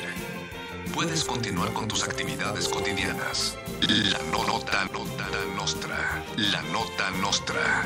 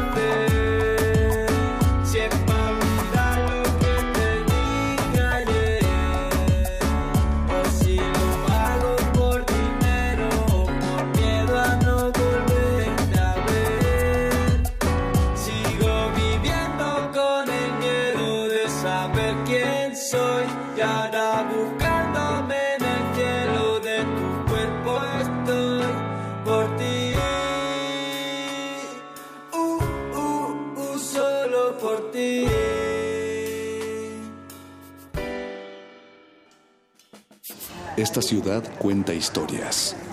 Esta ciudad resiste. Resistencia modulada. Las palabras nos describen el mundo que nos rodea. Las lenguas madres lo hacen desde el mundo antiguo y hoy nos enseñan su visión del mundo moderno. Radio UNAM y el programa de estudios de la diversidad cultural y la interculturalidad presentan Calme Cali. Una ventana para asomarnos a las lenguas que le dan riqueza a nuestra cultura. Palabras que dejan de ser objeto de estudio para ser protagonistas de la historia.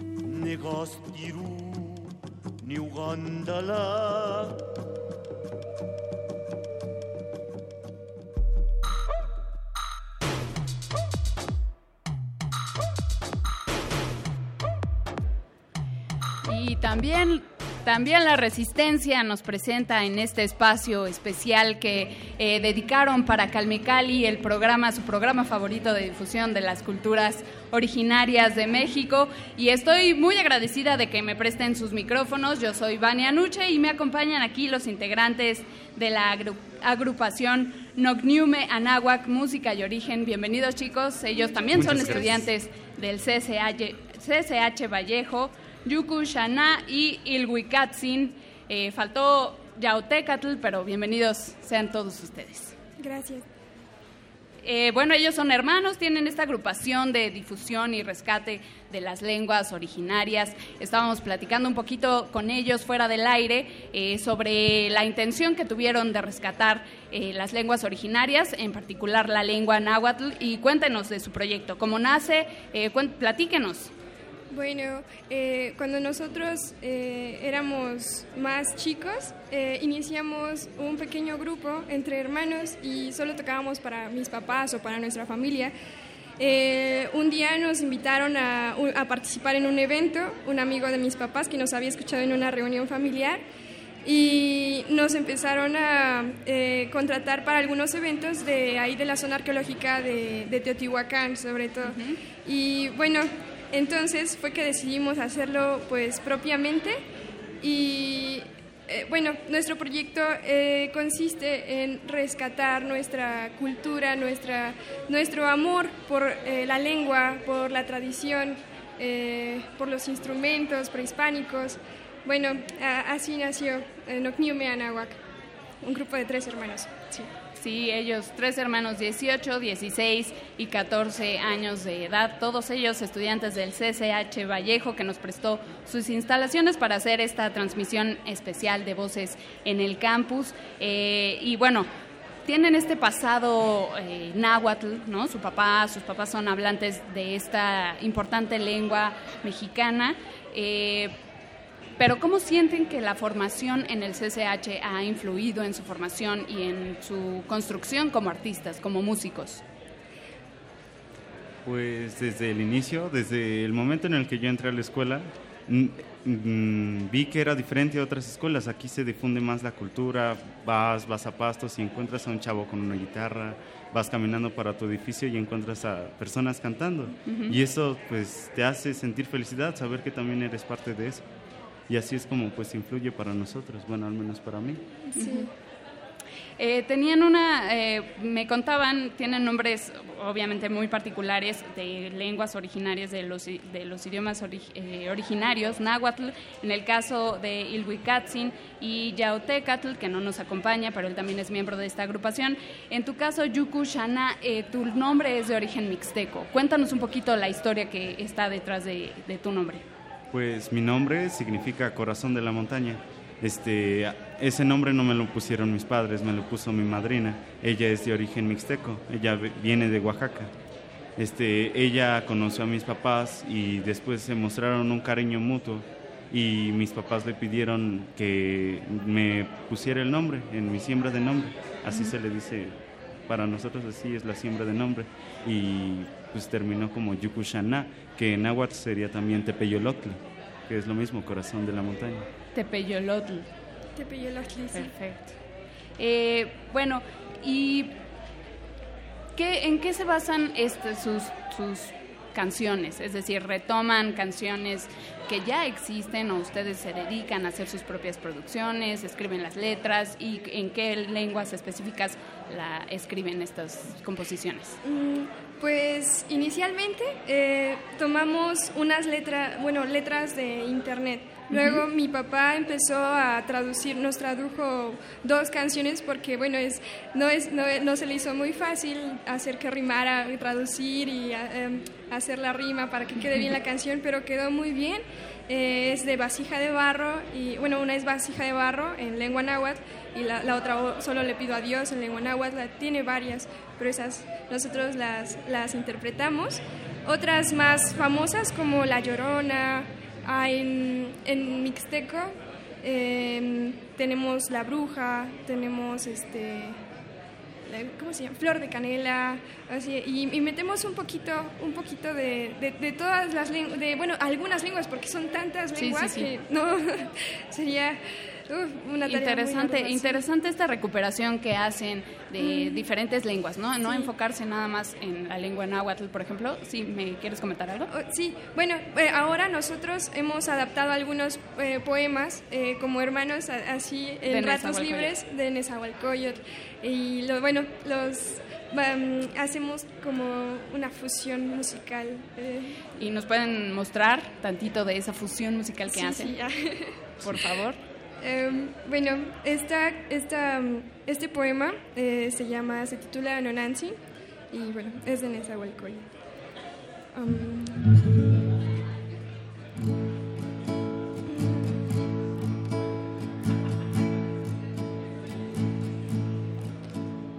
Nonantzin,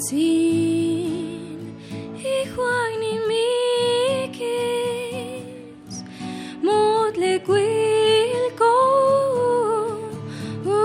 te chukan Kwani kwak te mutlash ka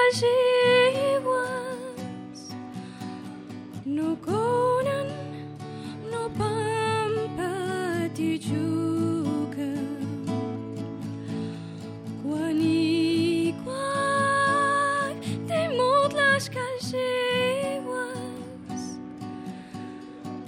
no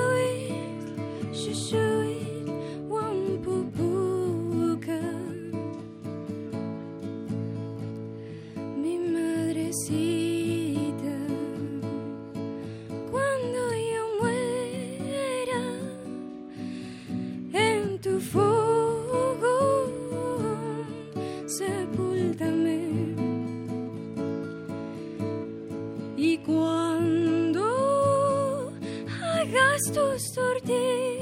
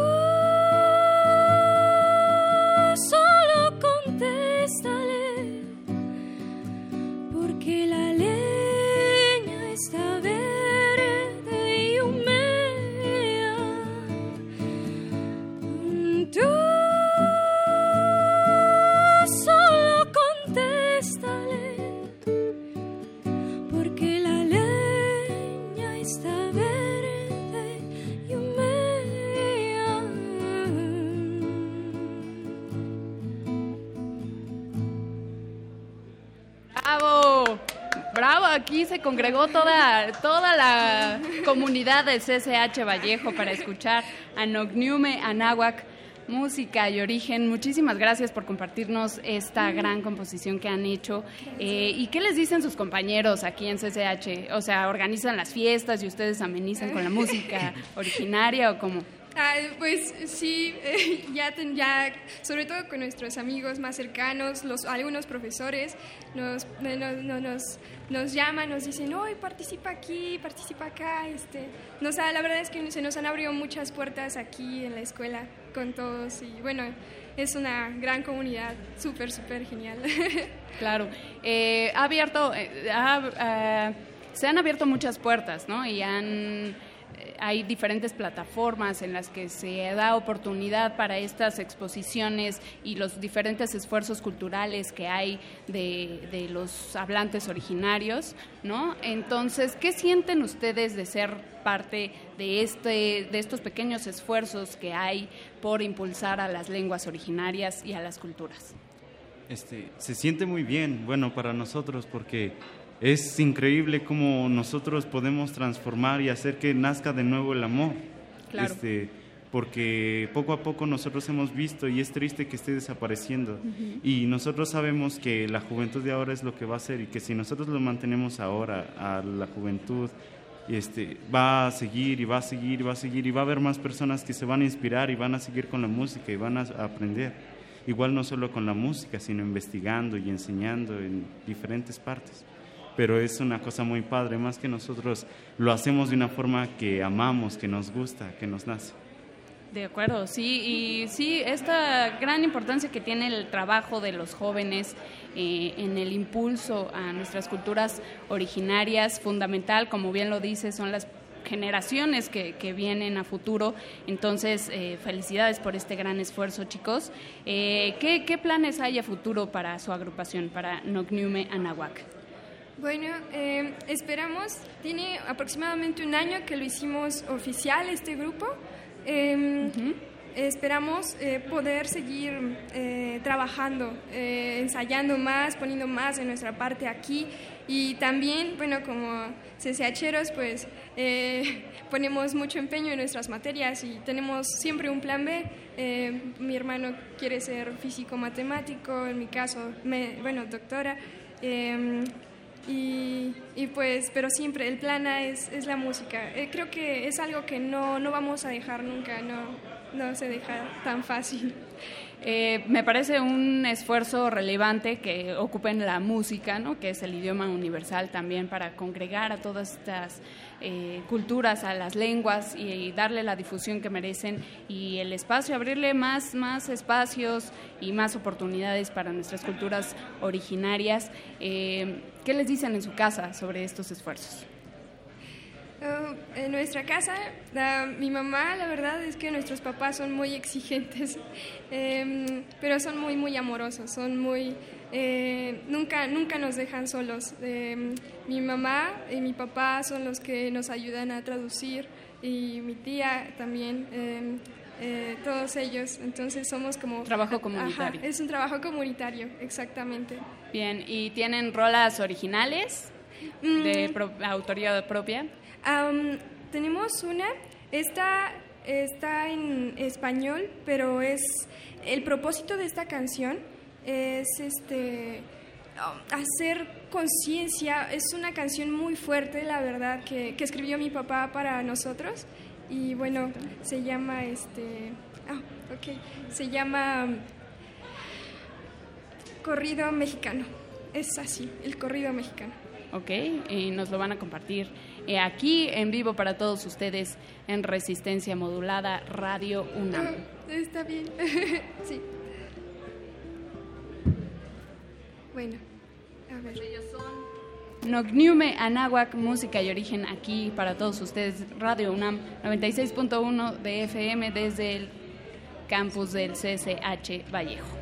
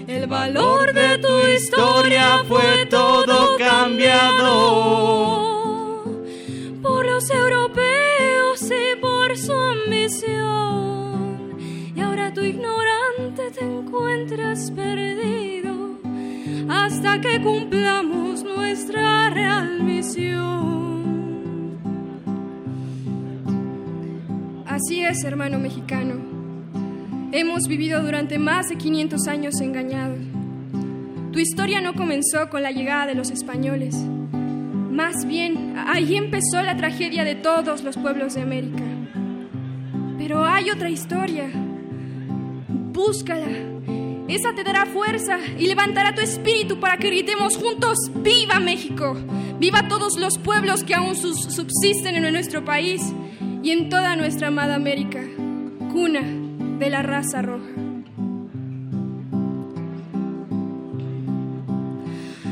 Valor de tu historia fue todo cambiado por los europeos y por su ambición.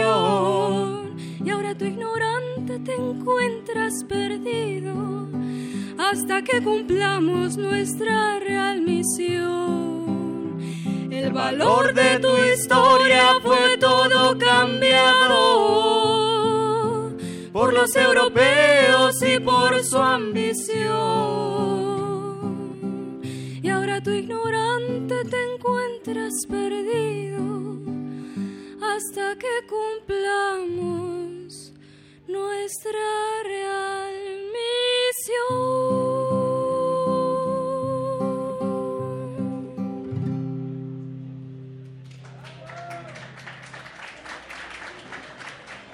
Muchísimas gracias a Nocniume Anáhuacu. Ya lo- los escucharon aquí en vivo en Resistencia Modulada. ¿Dónde los podemos encontrar, conocer más de su música, de su proyecto? Este, bueno, ahorita estamos en Facebook, tenemos, eh, estamos como Nocniume Anáhuac, Nocniume con K, Anáhuac sin H y con K. Bueno, ajá, sin H y en lugar de C es K. Lo vamos a compartir, por supuesto, en R modulada, en Resistencia modulada en Facebook también para que lo sigan y revisen este proyecto. Muchísimas gracias, chicos. Qué gran esfuerzo y felicidades por esta iniciativa que tienen. ¿Qué esperan eh, ustedes como jóvenes? involucrados en, en, la lucha por la, por la recuperación de las lenguas originarias, ¿qué esperan en este nuevo contexto, en esta, pues, este nuevo periodo que se, se acerca para el país? Pues este, nosotros esperamos que, dadas las oportunidades que se nos dan, esto vaya creciendo, desde los eventos en los que estamos hasta ahorita, que estamos ahorita. Mayores espacios, ¿no? Y, este, y que esto vaya de oído en oído y que pase de boca en boca para que todos nosotros seamos de nuevo una unidad como lo éramos antes. Y que otras personas, otros jóvenes también se animen, se animen a hacer un proyecto así. De acuerdo, sí, sí. Necesitamos más chavos entusiastas como ustedes, más hacheros que están involucrados en la cultura eh, y bueno, chavos de, todas las instituciones de educación de este país. Muchísimas gracias, eh, chicos, por presentarnos su proyecto en Resistencia Modulada. Esto fue Calme Cali dentro de Resistencia Modulada. Muchas gracias, yo soy Vania y nos vamos, seguimos con más. Esto es el compromiso de Ampersand.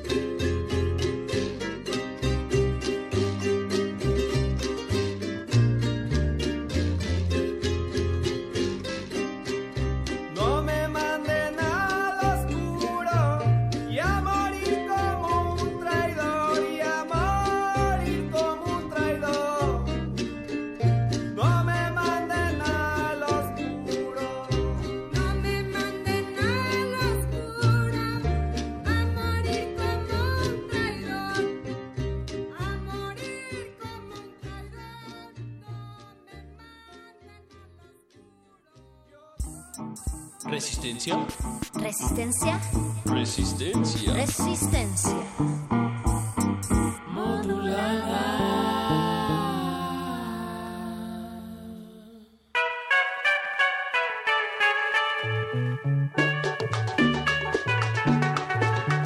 Es una grata sorpresa encontrarse aquí en el CCH Vallejo con gente que está involucrada en tantas disciplinas, gente que está haciendo teatro, gente que hace música, gente que hace cine, ya veremos más adelante sobre eso, también deportistas, pero la ciencia y la tecnología también están presentes aquí en el CCH Vallejo, para donde esta tarde Resistencia Modulada y Radio UNAM estamos transmitiendo. Este es un programa que se está grabando aquí, aquí en Vallejo, y que se transmitirá hoy, hoy miércoles 30 de agosto a las 8 de la noche en el 96.1 de frecuencia modulada. Yo soy Alberto Candiani, generalmente conduzco una sección que se llama Resistor y esta tarde Resistor se ha transformado en una mesa redonda para hablar sobre actividades culturales, actividades de tecnología y actividades de ciencia aquí en el CCH Vallejo. Eh, para ello tenemos, bueno, pues a los encargados de, de difusión cultural de aquí de este CCH. Tenemos a la maestra Verónica González. Muy buenas tardes, maestra, ¿cómo está? Buenas tardes. Y también tenemos a un gran amigo, también responsable de que esto esté sucediendo, Euclides Barrera. ¿Cómo estás, Euclides? Muy bien, gracias. Buenas tardes. Eh, maestra Verónica, platícanos un poco, primero, ¿cuál es, ¿cuál es su papel aquí en el CCH Vallejo y qué actividades principalmente se realizan? Bien. Desde la Secretaría de Estudiantiles impulsamos varios programas que tienen que ver con la formación de alumnos, la formación integral. Dentro de las áreas está difusión cultural y para la universidad, y creo que todos lo sabemos, una parte fundamental es el desarrollo de la cultura, el fomento y la difusión de la ciencia y también el desarrollo en ciertas actividades eh, tecnológicas, además de la parte académica. Entonces, vía diferentes áreas y departamentos, en este caso difusión cultural, eh, se encarga de, coordinar talleres, de generar vinculación con otras instancias de la UNAM, tanto dentro de la UNAM como fuera de la UNAM, que eh, están orientadas a la formación integral de nuestros alumnos. Podríamos decir, Euclides, que este evento, el que esté Radio UNAM hoy aquí, Resistencia Modulada, es parte de este tipo de actividades.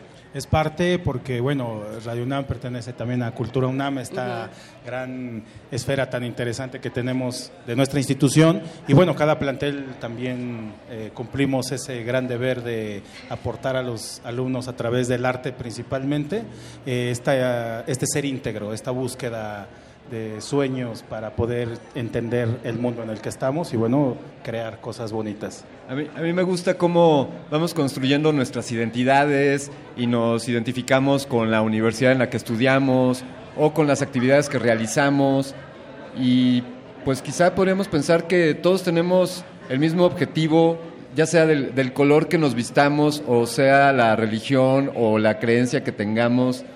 Eh, ma- maestra González, ¿qué, ¿qué mensaje le podría dar a sus colegas de aquí del CCH a nivel académico y también a los alumnos en aras de buscar la integración, no solo con sus amigos y sus compañeros del CCH, sino con toda la universidad y diría, pues, ¿por qué no? Con todos los mexicanos. Con todos los mexicanos, sí.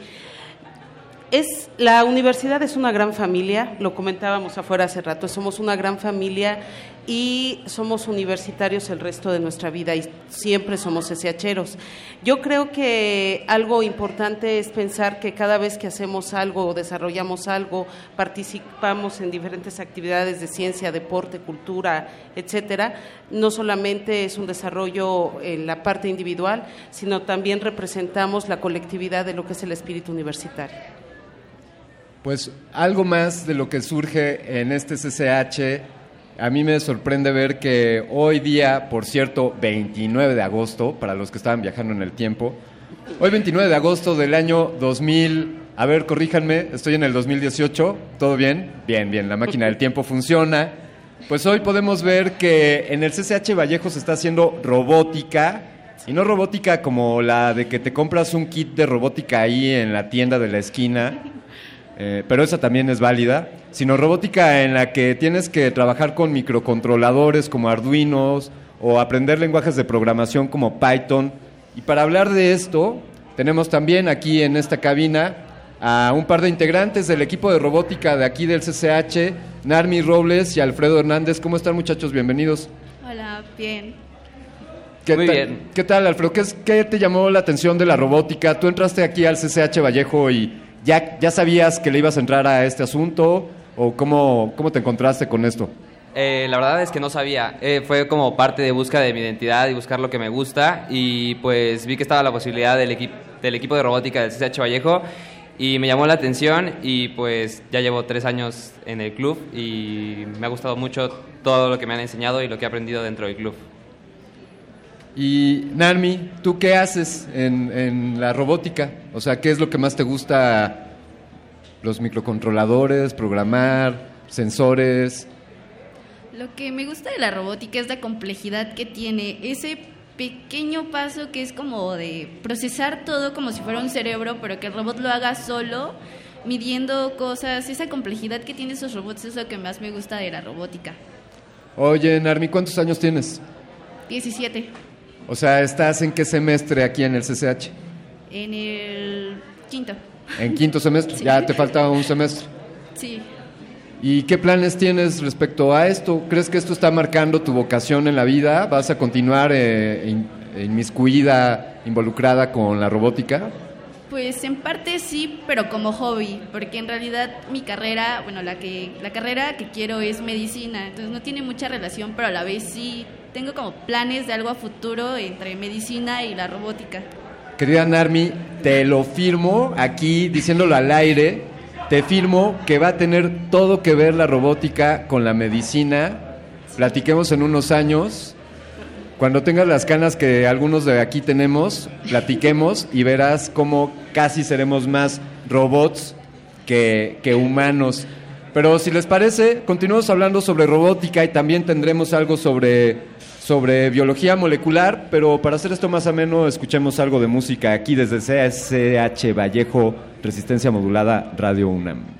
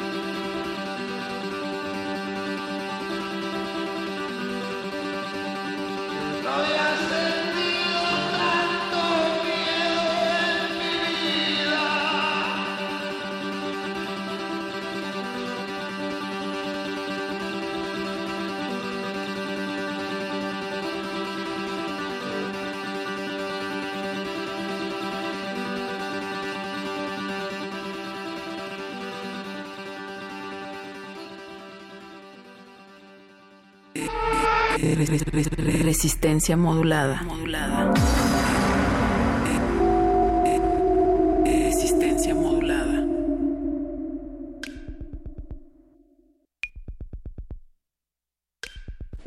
Hashtag Voces en el Campus es el hashtag que vamos a estar promoviendo para esta gira que da inicio aquí hoy, 29 de agosto, en el CCH Vallejo, Radio UNAM, Resistencia Modulada. Les invita a seguirnos. Cada semana estaremos transmitiendo desde, desde un CCH distinto. Ahí está hashtag Voces en el Campus. Y estamos hablando sobre las distintas actividades que suceden aquí en este CCH. Y bueno, pues hemos hablado un poco de cultura, también de, de robótica, en eso estamos muy interesados, pero también estamos interesados en la biología molecular.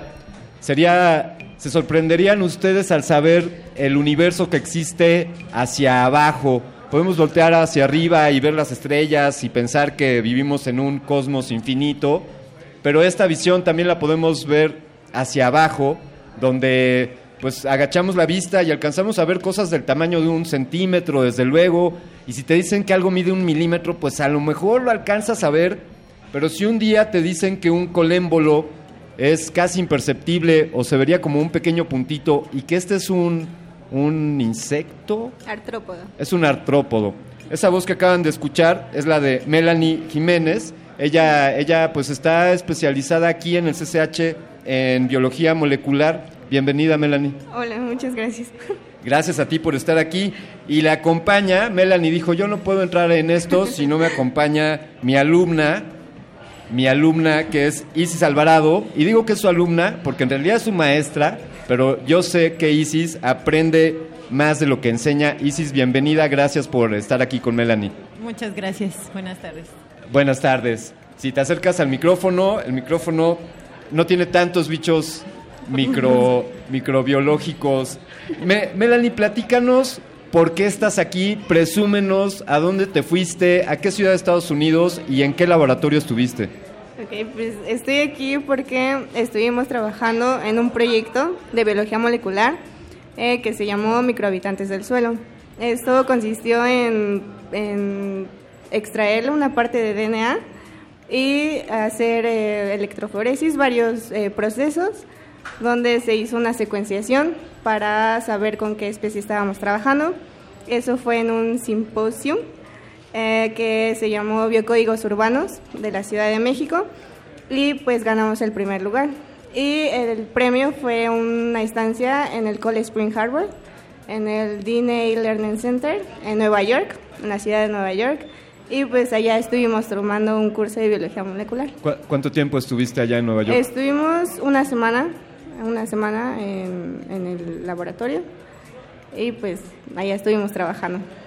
Oye, pues yo ya, yo ya me las caché, Melanie e Isis. Bueno, sobre todo a ustedes, maestra Isis Alvarado, ya me las caché que en realidad ustedes quieren ir a Nueva York a laboratorios de, de biología molecular y, y encuentran el medio ganando apoyos o becas o premios. Me parece una estrategia muy inteligente.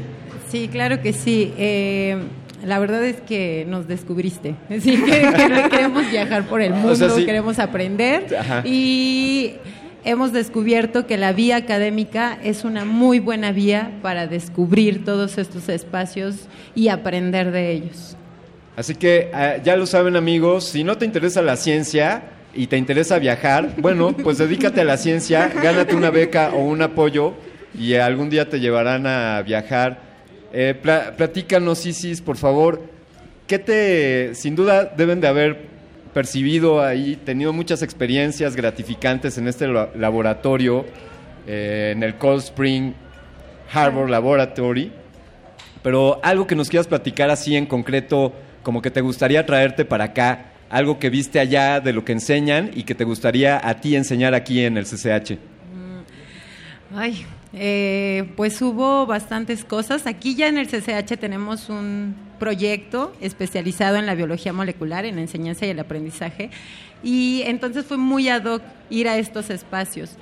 Ah, me encantó el hecho de que había equipos eh, como electroforesis o cámaras o este, micropipetas para cada uno de los equipos. Entonces, esa parte es fenomenal. Tienen también unos escenarios en los cuales aplican eh, las diferentes técnicas de biología molecular eh, en casos muy específicos. Eh, también me maravilló el hecho de que existe todo un grupo de profesionistas dedicados exclusivamente a la enseñanza de estos temas y pues bueno, yo creo que esto se podría aplicar muy bien en nuestro CCH y sería muy enriquecedor para los jóvenes porque los estamos preparando para lo que viene. Estoy seguro de que el director de este CCH, el maestro Cupertino Rubio, quien estuvo ya en esta cabina, está muy atento a esto y seguramente recibirá con bien tus sugerencias. Eh, Melanie, ¿tú sabías, ¿tú sabías antes de entrar a este CCH qué son los colémbolos? No, por supuesto que no. ¿Y cómo te encontraste con, con la biología molecular? Pues gracias a nuestra profesora, y digo nuestra porque hay dos personas más que estuvieron trabajando con nosotras, que es Itzel y Jimena, no Sí. pudieron venir, pero eh, estábamos trabajando con ella un proyecto de mariposas y nos, nos invitó un día y nos dijo que era un concurso de biología molecular. Un- unos meses antes ya habíamos trabajado con ella en este proyecto que ella ya mencionó de biología molecular y pues tuvimos de ahí un avance, pero todo lo demás pues hu- hubo, hu- hubo ciertas técnicas que no conocíamos y pues las estuvimos trabajando con ella. ¿Qué le dirías a tus compañeros eh, o a los que... ¿En qué semestre estás, Mel? Yo ya soy egresada, Tú ya eres egresada del CCH y qué vas a estudiar? eh, química de alimentos. Ya, te decidiste. Sí. Oye, yo la verdad estaba parando la oreja hace rato y estaba chismoso y escuché que querías hacer un doctorado. Sí. A ver, Pues eh, cuando fuimos al laboratorio nos encontramos con una eh, mexicana que se llama Marcela. Ella viene de Oaxaca y ella hizo su do- doctorado allá. Entonces dije, yo quiero estudiar allá, ¿cómo le hago? Y pues nos contó su historia y quiero pues poder como seguir ciertos pasos de ella. Entonces yo me quiero especializar en alimentos transgénicos y de ahí hacer pues mi doctorado allá en el College Spring Harbor. Melanie, yo te, yo te felicito y espero algún día poderte entrevistar cuando estés saliendo de tu doctorado y que tú seas también una historia inspiradora para otros alumnos, para otros estudiantes, porque simplemente está en que creamos que lo podamos hacer y en que lo hagamos y no hay ninguna barrera, seamos mexicanos, estudiemos en un CCH o en cualquier otro lugar, no hay nada que nos impida que lleguemos y aspiremos a tener un doctorado a nivel internacional. Felicidades. Muchas gracias. Eh, ¿cuántos, ¿Cuántos colémbolos tienes de mascota? Ninguno. Oye, pues yo, yo voy a ver si me consigo uno y luego me dices qué le tengo que dar de, de comer. Yo, le- yo le quiero preguntar a, a Narmi y a Alfredo, ¿qué opinan? A ver, ¿qué tal muchachos? ¿Ya se conocían ustedes, los de robótica y ustedes de biología molecular? No, no, no, no. Bueno, los presento, mira, Alfredo, Narmi, ella es Melanie, su profesora Isis, ella hace microbiología, ustedes hacen robótica. Seguramente próximamente encontrarán algo como microrobobiología, porque si Narmi cree que, que la medicina y la robótica quizá algún día se encuentren, pues imagínate esto a nivel molecular. O, ¿qué, qué es el robot más pequeñito que hayas visto o en el que podrías trabajar? Creo que sería un robot que encontrara como especies a nivel pequeño, como nanómetros quizá, Sí. o dispositivos muy pequeños que también son capaces de medir, este, digamos, temperatura o ciertas sustancias, pero ahora combinarlo con más tecnología para, no sé, ajustarla al contexto de emergencia quizás de la contaminación o para mejoras en la salud. Fíjate que, que Melanie nos platicaba que estos animalitos con, con los que ella trabaja, pues son bioindicadores ¿no? de la salud de los suelos. Y entonces quizá, quizás se está masticando aquí que, que los de robótica, con los sensores que ustedes utilizaron, hagan un sistema que esté detectando qué tantos colémbolos se encuentra en un metro cuadrado y entonces ya ustedes no se tienen que ensuciar las manos. ¿Qué te parece, Melanie? Pues es una idea maravillosa. Oigan, pues ahí me platican y cuando los inviten al próximo laboratorio, si ya los invitan como equipo de microbiología y de robótica, ahí échenme el grito. Yo los acompaño. Eh, maestra, maestra González, Verónica González, ¿qué, ¿qué opinión le merece el que en este CCH, además de actividades culturales, a mí, a mí, a mí en lo personal me, me hace un poco de ruido que separemos la ciencia o, o la tecnología de lo cultural, ¿no? Para mí, pues es de, exactamente. Pero, ¿qué, qué opinión le merece que tener, qué, qué orgullo le da el tener a alumnos como estos que estén destacando en estas áreas? Para el plantel es, por supuesto, muchísimo orgullo y también el trabajo de los profesores. Yo creo que, por ejemplo, en el caso de robótica, el maestro Dilón, que está a cargo, eh, sí trabajan mucho, invitan a los muchachos. Eh, en el caso de la maestra Isis, también hay otro, hay más equipo de, equipos de profesores, perdón, que estimulan y buscan el desarrollo de, de los alumnos en un gran compromiso académico. Y sí, efectivamente, no hay que separar cultura, de ciencia, de tecnología, de actividades deportivas, porque todo ayuda y orienta a la formación integral de los universitarios. Algo que también he percibido aquí en este CCH Vallejo Euclides es esa, así como no debería haber una separación entre la idea de cultura o ciencia, pues creo que aquí no existe la separación entre docentes y alumnos. Yo los veo casi, casi, casi iguales, que se llevan muy bien, que se comunican. ¿Qué, qué es lo, ¿Cómo se fomenta eso, Euclides? ¿Cómo logran esa integración que es tan valiosa aquí en esta escuela? Es porque nos sentimos inspirados en este modelo CCHero que tiene mucha vigencia porque desde que surge, desde el primer planteamiento, es un planteamiento filosófico que viene el doctor Pablo González Casanova al crear el, proyecto, al crear el modelo, pues rompe con precisamente el, vaya, eh, la tradicional clase en un aula donde la figura del profesor es eso y tiene esa relevancia. Y en el modelo nosotros no somos exactamente esa figura, pero sí somos mediadores de la búsqueda a través de la inspiración del conocimiento. Y entonces eso es algo que efectivamente a nosotros nos lleva de la mano todo el tiempo e intentamos esa igualdad que le hace falta al mundo. Todos los días la promovemos aquí. Euclides, yo creo que tú eres un gran promotor de esa igualdad y por ello aprovecho para agradecerte el que estés aquí en esta cabina. Gracias. Y también el que haya sido parte, parte crucial de la organización de, pues de este primer eh, Voces en el Campus. Recuerden, hashtag Voces en el Campus. Queremos agradecerte, Euclides, también a usted, Gracias. maestra Verónica González, por habernos abierto la puerta y a habernos habilitado la, la cancha para que pudiéramos venir a decir todas estas cosas de las que estamos hablando. No, gracias a ustedes.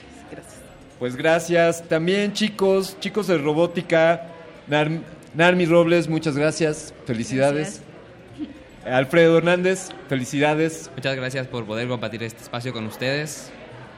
Gente que no conocía y que me abrieron las puertas. Querido Alfredo, todos somos universitarios, así que estamos en la misma familia. Un gusto ser parte de tu familia. Eh, Melanie, ¿qué le dirías a tus compañeros? Un mensaje así inspiracional. Oye, Melanie, ¿cómo le hago para ir a Nueva York? ¿Qué le dirías?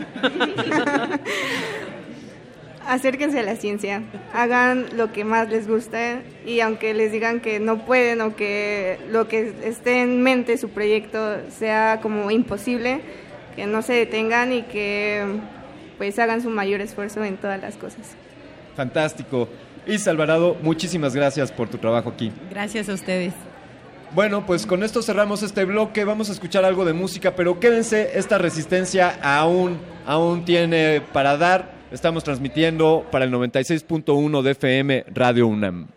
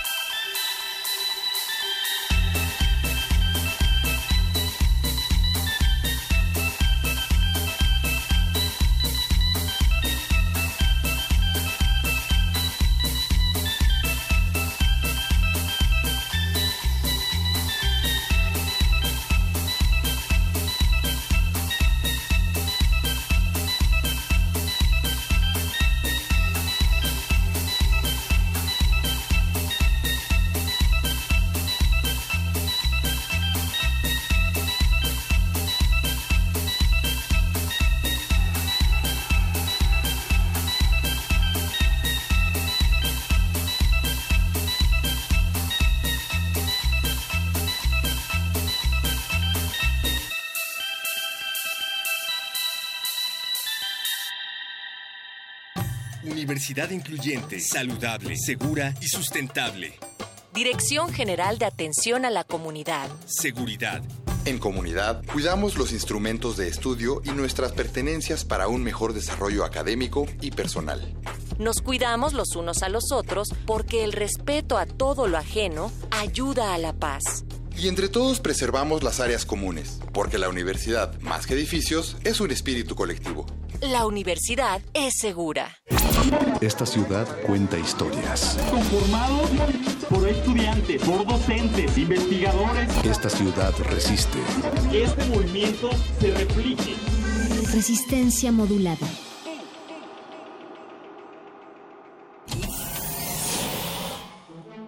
Toma un lugar. Aquí hemos venido a observar con los oídos.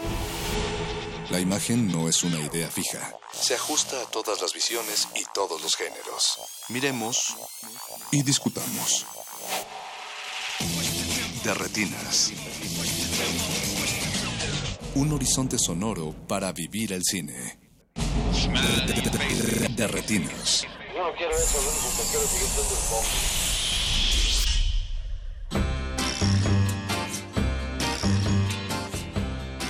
Pues seguimos en el primer programa de Voces en el Campus. Así es. Eh, y ahora pues eh, comenzamos la parte de, de retinas, ya hablamos de robótica, ya hablamos de música náhuatl, ya hablamos de teatro musical, etcétera, etcétera. Pero pues llegamos a la parte de cine. El Esta cine, vez no me acompaña eh, ni Rafa Paz ni Jorge Negrete. Porque los encerramos en Sí, una- película.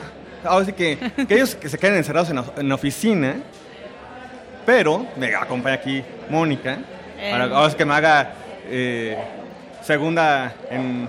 Nos hacemos compañía. Sí, ahora sí que es la primera vez que, que vamos a compartir. Así es. Y además me da gusto porque eh, lo que vamos a hablar es un proyecto que casi casi vimos nacer, porque hace un par de años eh, su creador eh, vino a la cabina para presentar eh, la primera edición de un proyecto cinematográfico, un proyecto eh, de festival, se llama Cesachero Film Fest. Y ahora llegó en abril de este año eh, a su tercera edición, entonces qué bueno que no es un proyecto que ahí se quedó en solo una edición, que muchas, muchas veces pasa. Claro, es llegó- bonito ver crecer los proyectos Sí, y no que solo se eso. gestan en la universidad Exacto. y en el CCH.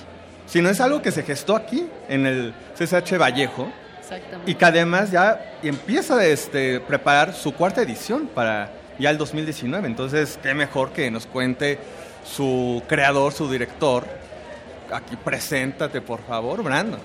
Hola, buenas tardes. Pues Buenas muchas tardes. gracias por invitarme aquí a platicar un poquito del CCHero Film Fest, aquí donde nos dieron a hacer CCH Vallejo y pues mi alma mater.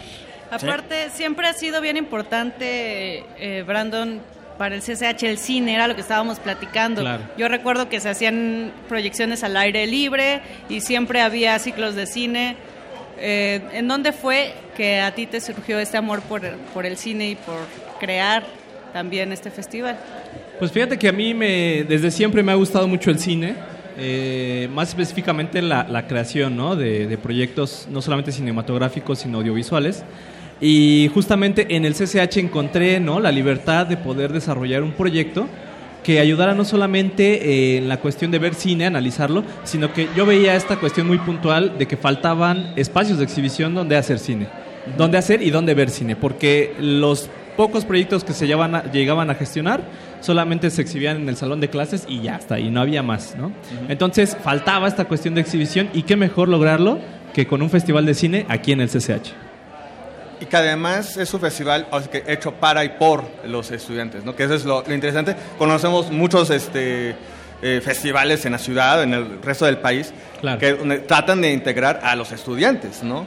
Eh, el caso, por ejemplo, el mismo eh, FICUNAM, ¿no? O Claro. sea, que es un- de la universidad, pero que no está hecho para, por este, estudiantes. Aquí en ese caso, pues cambia la, la dinámica, ¿no? Un poco. Claro, exactamente. De hecho, eh, haciendo como la investigación ya muy general de festivales de cine en México, Eh, a nivel nacional es el segundo festival de cine hecho por estudiantes para estudiantes. El primero es Kinoki de la Universidad claro. Iberoamericana y el segundo es el CCHero. Y a nivel UNAM es el tercer festival de cine, Ajá. seguido de FICUNAM, justamente, y del Festival Internacional de Cine Gay de la UNAM también. Mm. Entonces, este, este es el tercero y qué padrísimo que se desarrolle en el, en el CCH con este espíritu crítico, innovador del CCHero y que nos hayan cobijado muy bien ¿no? en estas últimas tres ediciones del festival.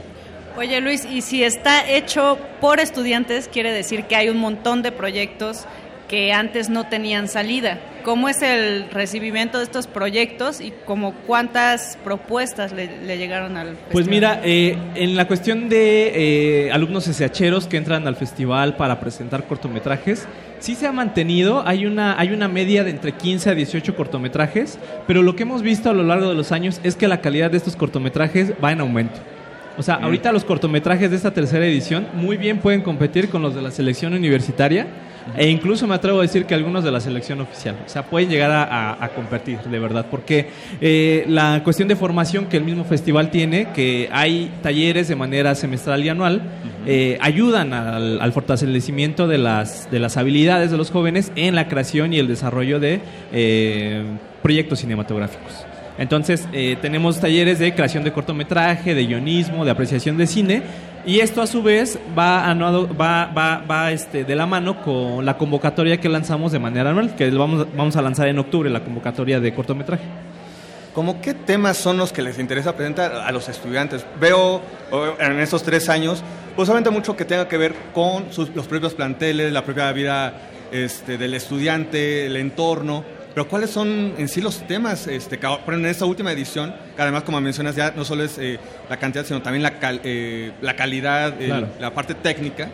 Pero ¿cuáles son los temas? E incluso, eh, aparte de la calidad técnica, la calidad narrativa también. Ah, O sea, eso- ah, eso, qué bueno. Sí, sí. eh, Digo, en la primera edición había trabajos que incluso no podían participar, pero, pero era importante primero exhibir y ver de qué manera y hacia dónde íbamos a trabajar hasta la cuestión formativa del festival. Eh, interesa mucho a los alumnos eh, la, la cuestión o las temáticas de eh, violencia, de equidad de género, de drogadicción incluso, ¿no? De todas estas cuestiones que lo tratan de conectar con, con su vida personal, cómo lo viven alrededor del CCH, cómo lo viven alrededor de su familia y a lo mejor incluso cómo le dan una solución a través de los cortometrajes, ¿no? O sea, cómo a todas estas problemáticas, cómo ellos, desde su percepción, le pueden dar una, una, una salida, ¿no? Claro. Una, a- a- al problema que están planteando.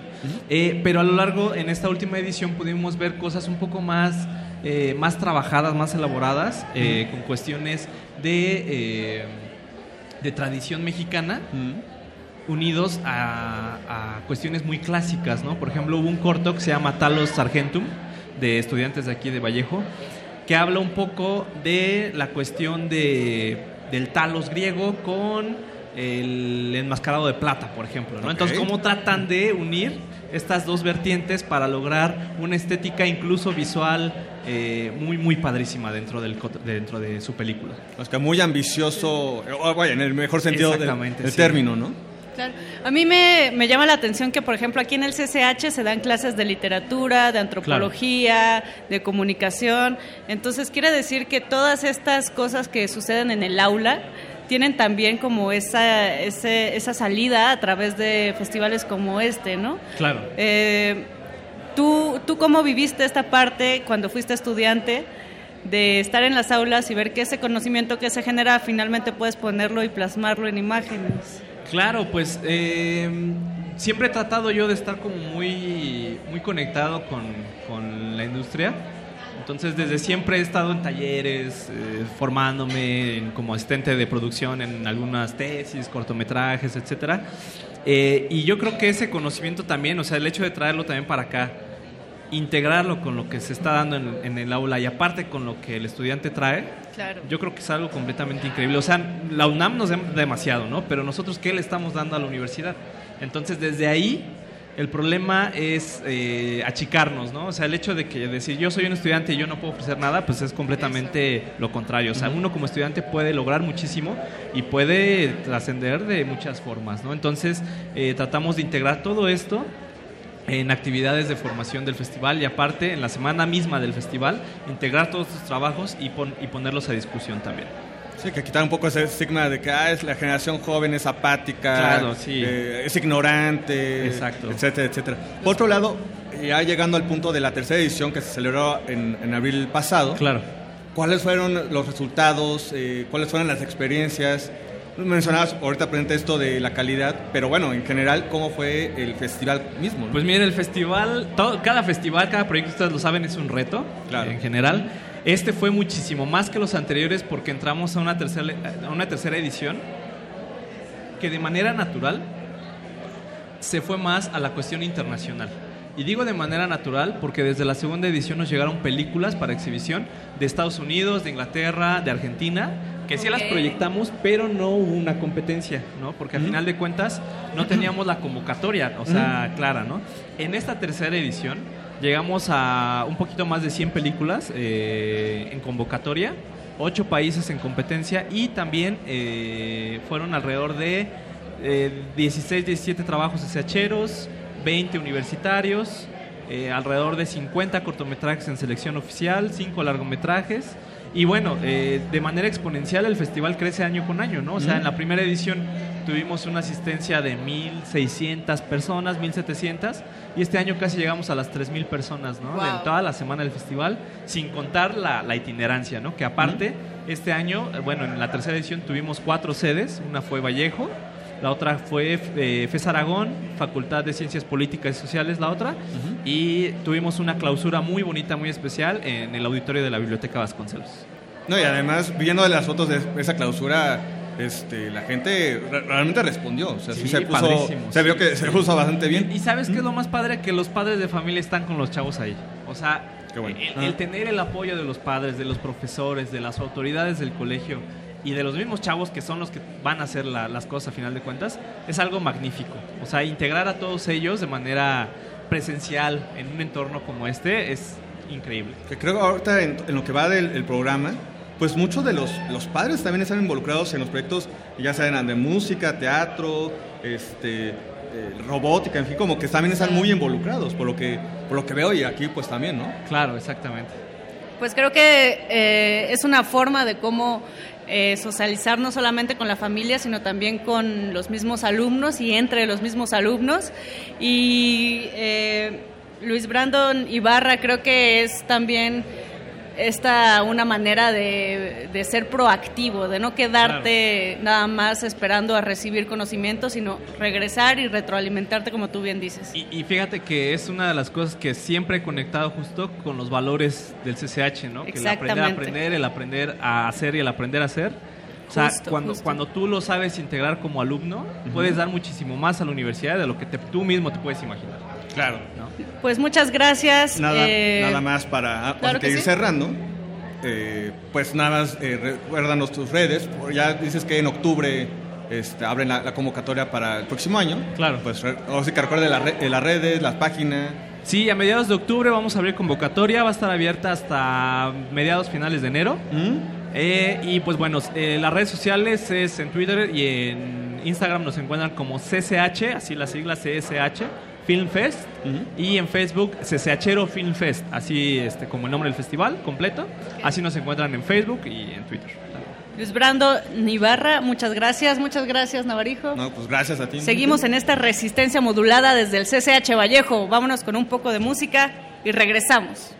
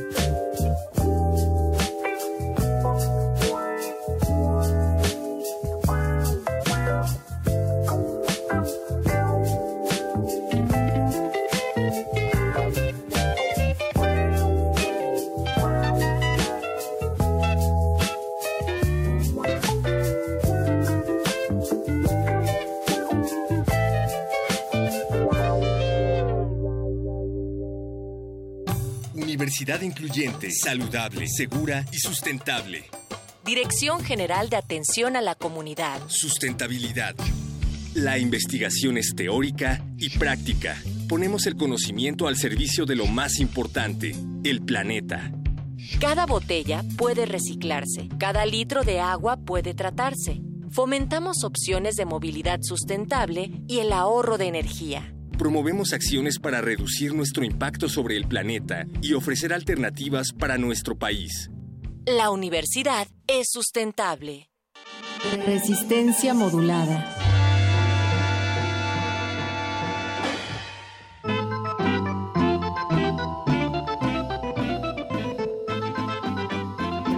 Ya llegamos al final de esta emisión especial de Resistencia Modulada y de Radio UNAM. Queremos agradecerle al CCH por abrirnos la puerta a pesar de nuestras edades, de nuestra antigüedad. Y hemos aprendido mucho el día de hoy, queridos amigos. Aprendimos que a los jóvenes les queda aún el no decir amén, el no dejar que les maten el amor, el recuperar el habla y la utopía, pero desde luego aún nos queda a todos la radio universitaria. Así es, si no hay utopía, no hay nada, hay que luchar por lo que creemos y qué mejor que luchar siendo universitario y siendo CCHero. Pues hacerles la invitación a los hacheros a que sigan esta transmisión hoy a las 8 de la noche en el 96.1 de FM. También pueden sintonizarnos, si es que vale llamarle así, desde sus smartphones o desde sus computadoras en el www.radio.unam.mx. Amigos, Moni, Perro, Vania, Alberto, nos vamos de gira a los SHs. Todavía nos queda bastante. Este es el primero de varios. Este es la- el primer experimento. ¿A dónde vamos a ir después? Al Nos- sur. Vamos al CCH Sur. El Ven próximo sur. martes estaremos transmitiendo desde allá eh, una, una dinámica muy similar a esta. Estaremos con esta cabina ahí en el CCH Sur. ¿Tú conoces, Vania? Eh, sí, un poco estaba por ahí cerca. Yo no estudié en CCH Sur, pero por ahí me daban mis roles.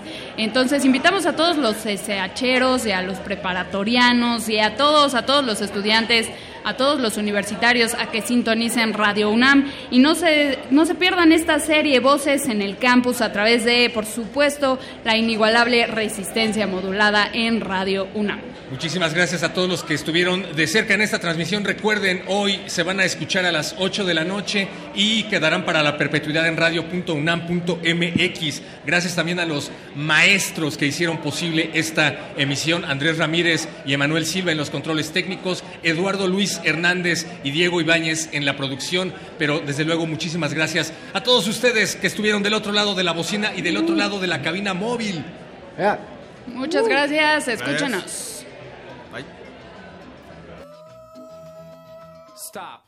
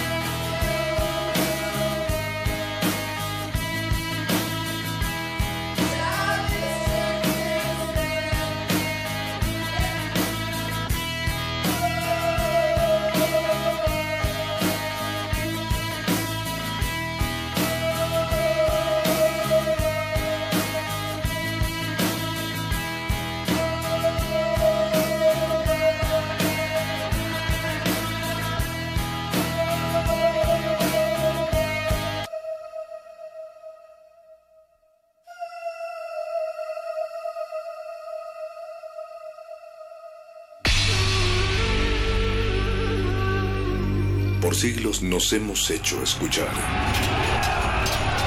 Nacimos como parte de esa inmensa mayoría. Hablar, Escuchar. debatir, proponer, cuestionar.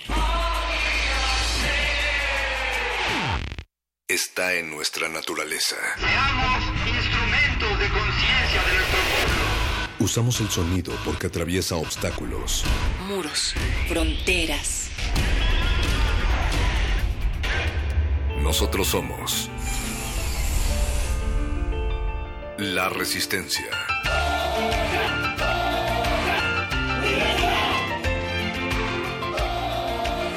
Resistencia modulada.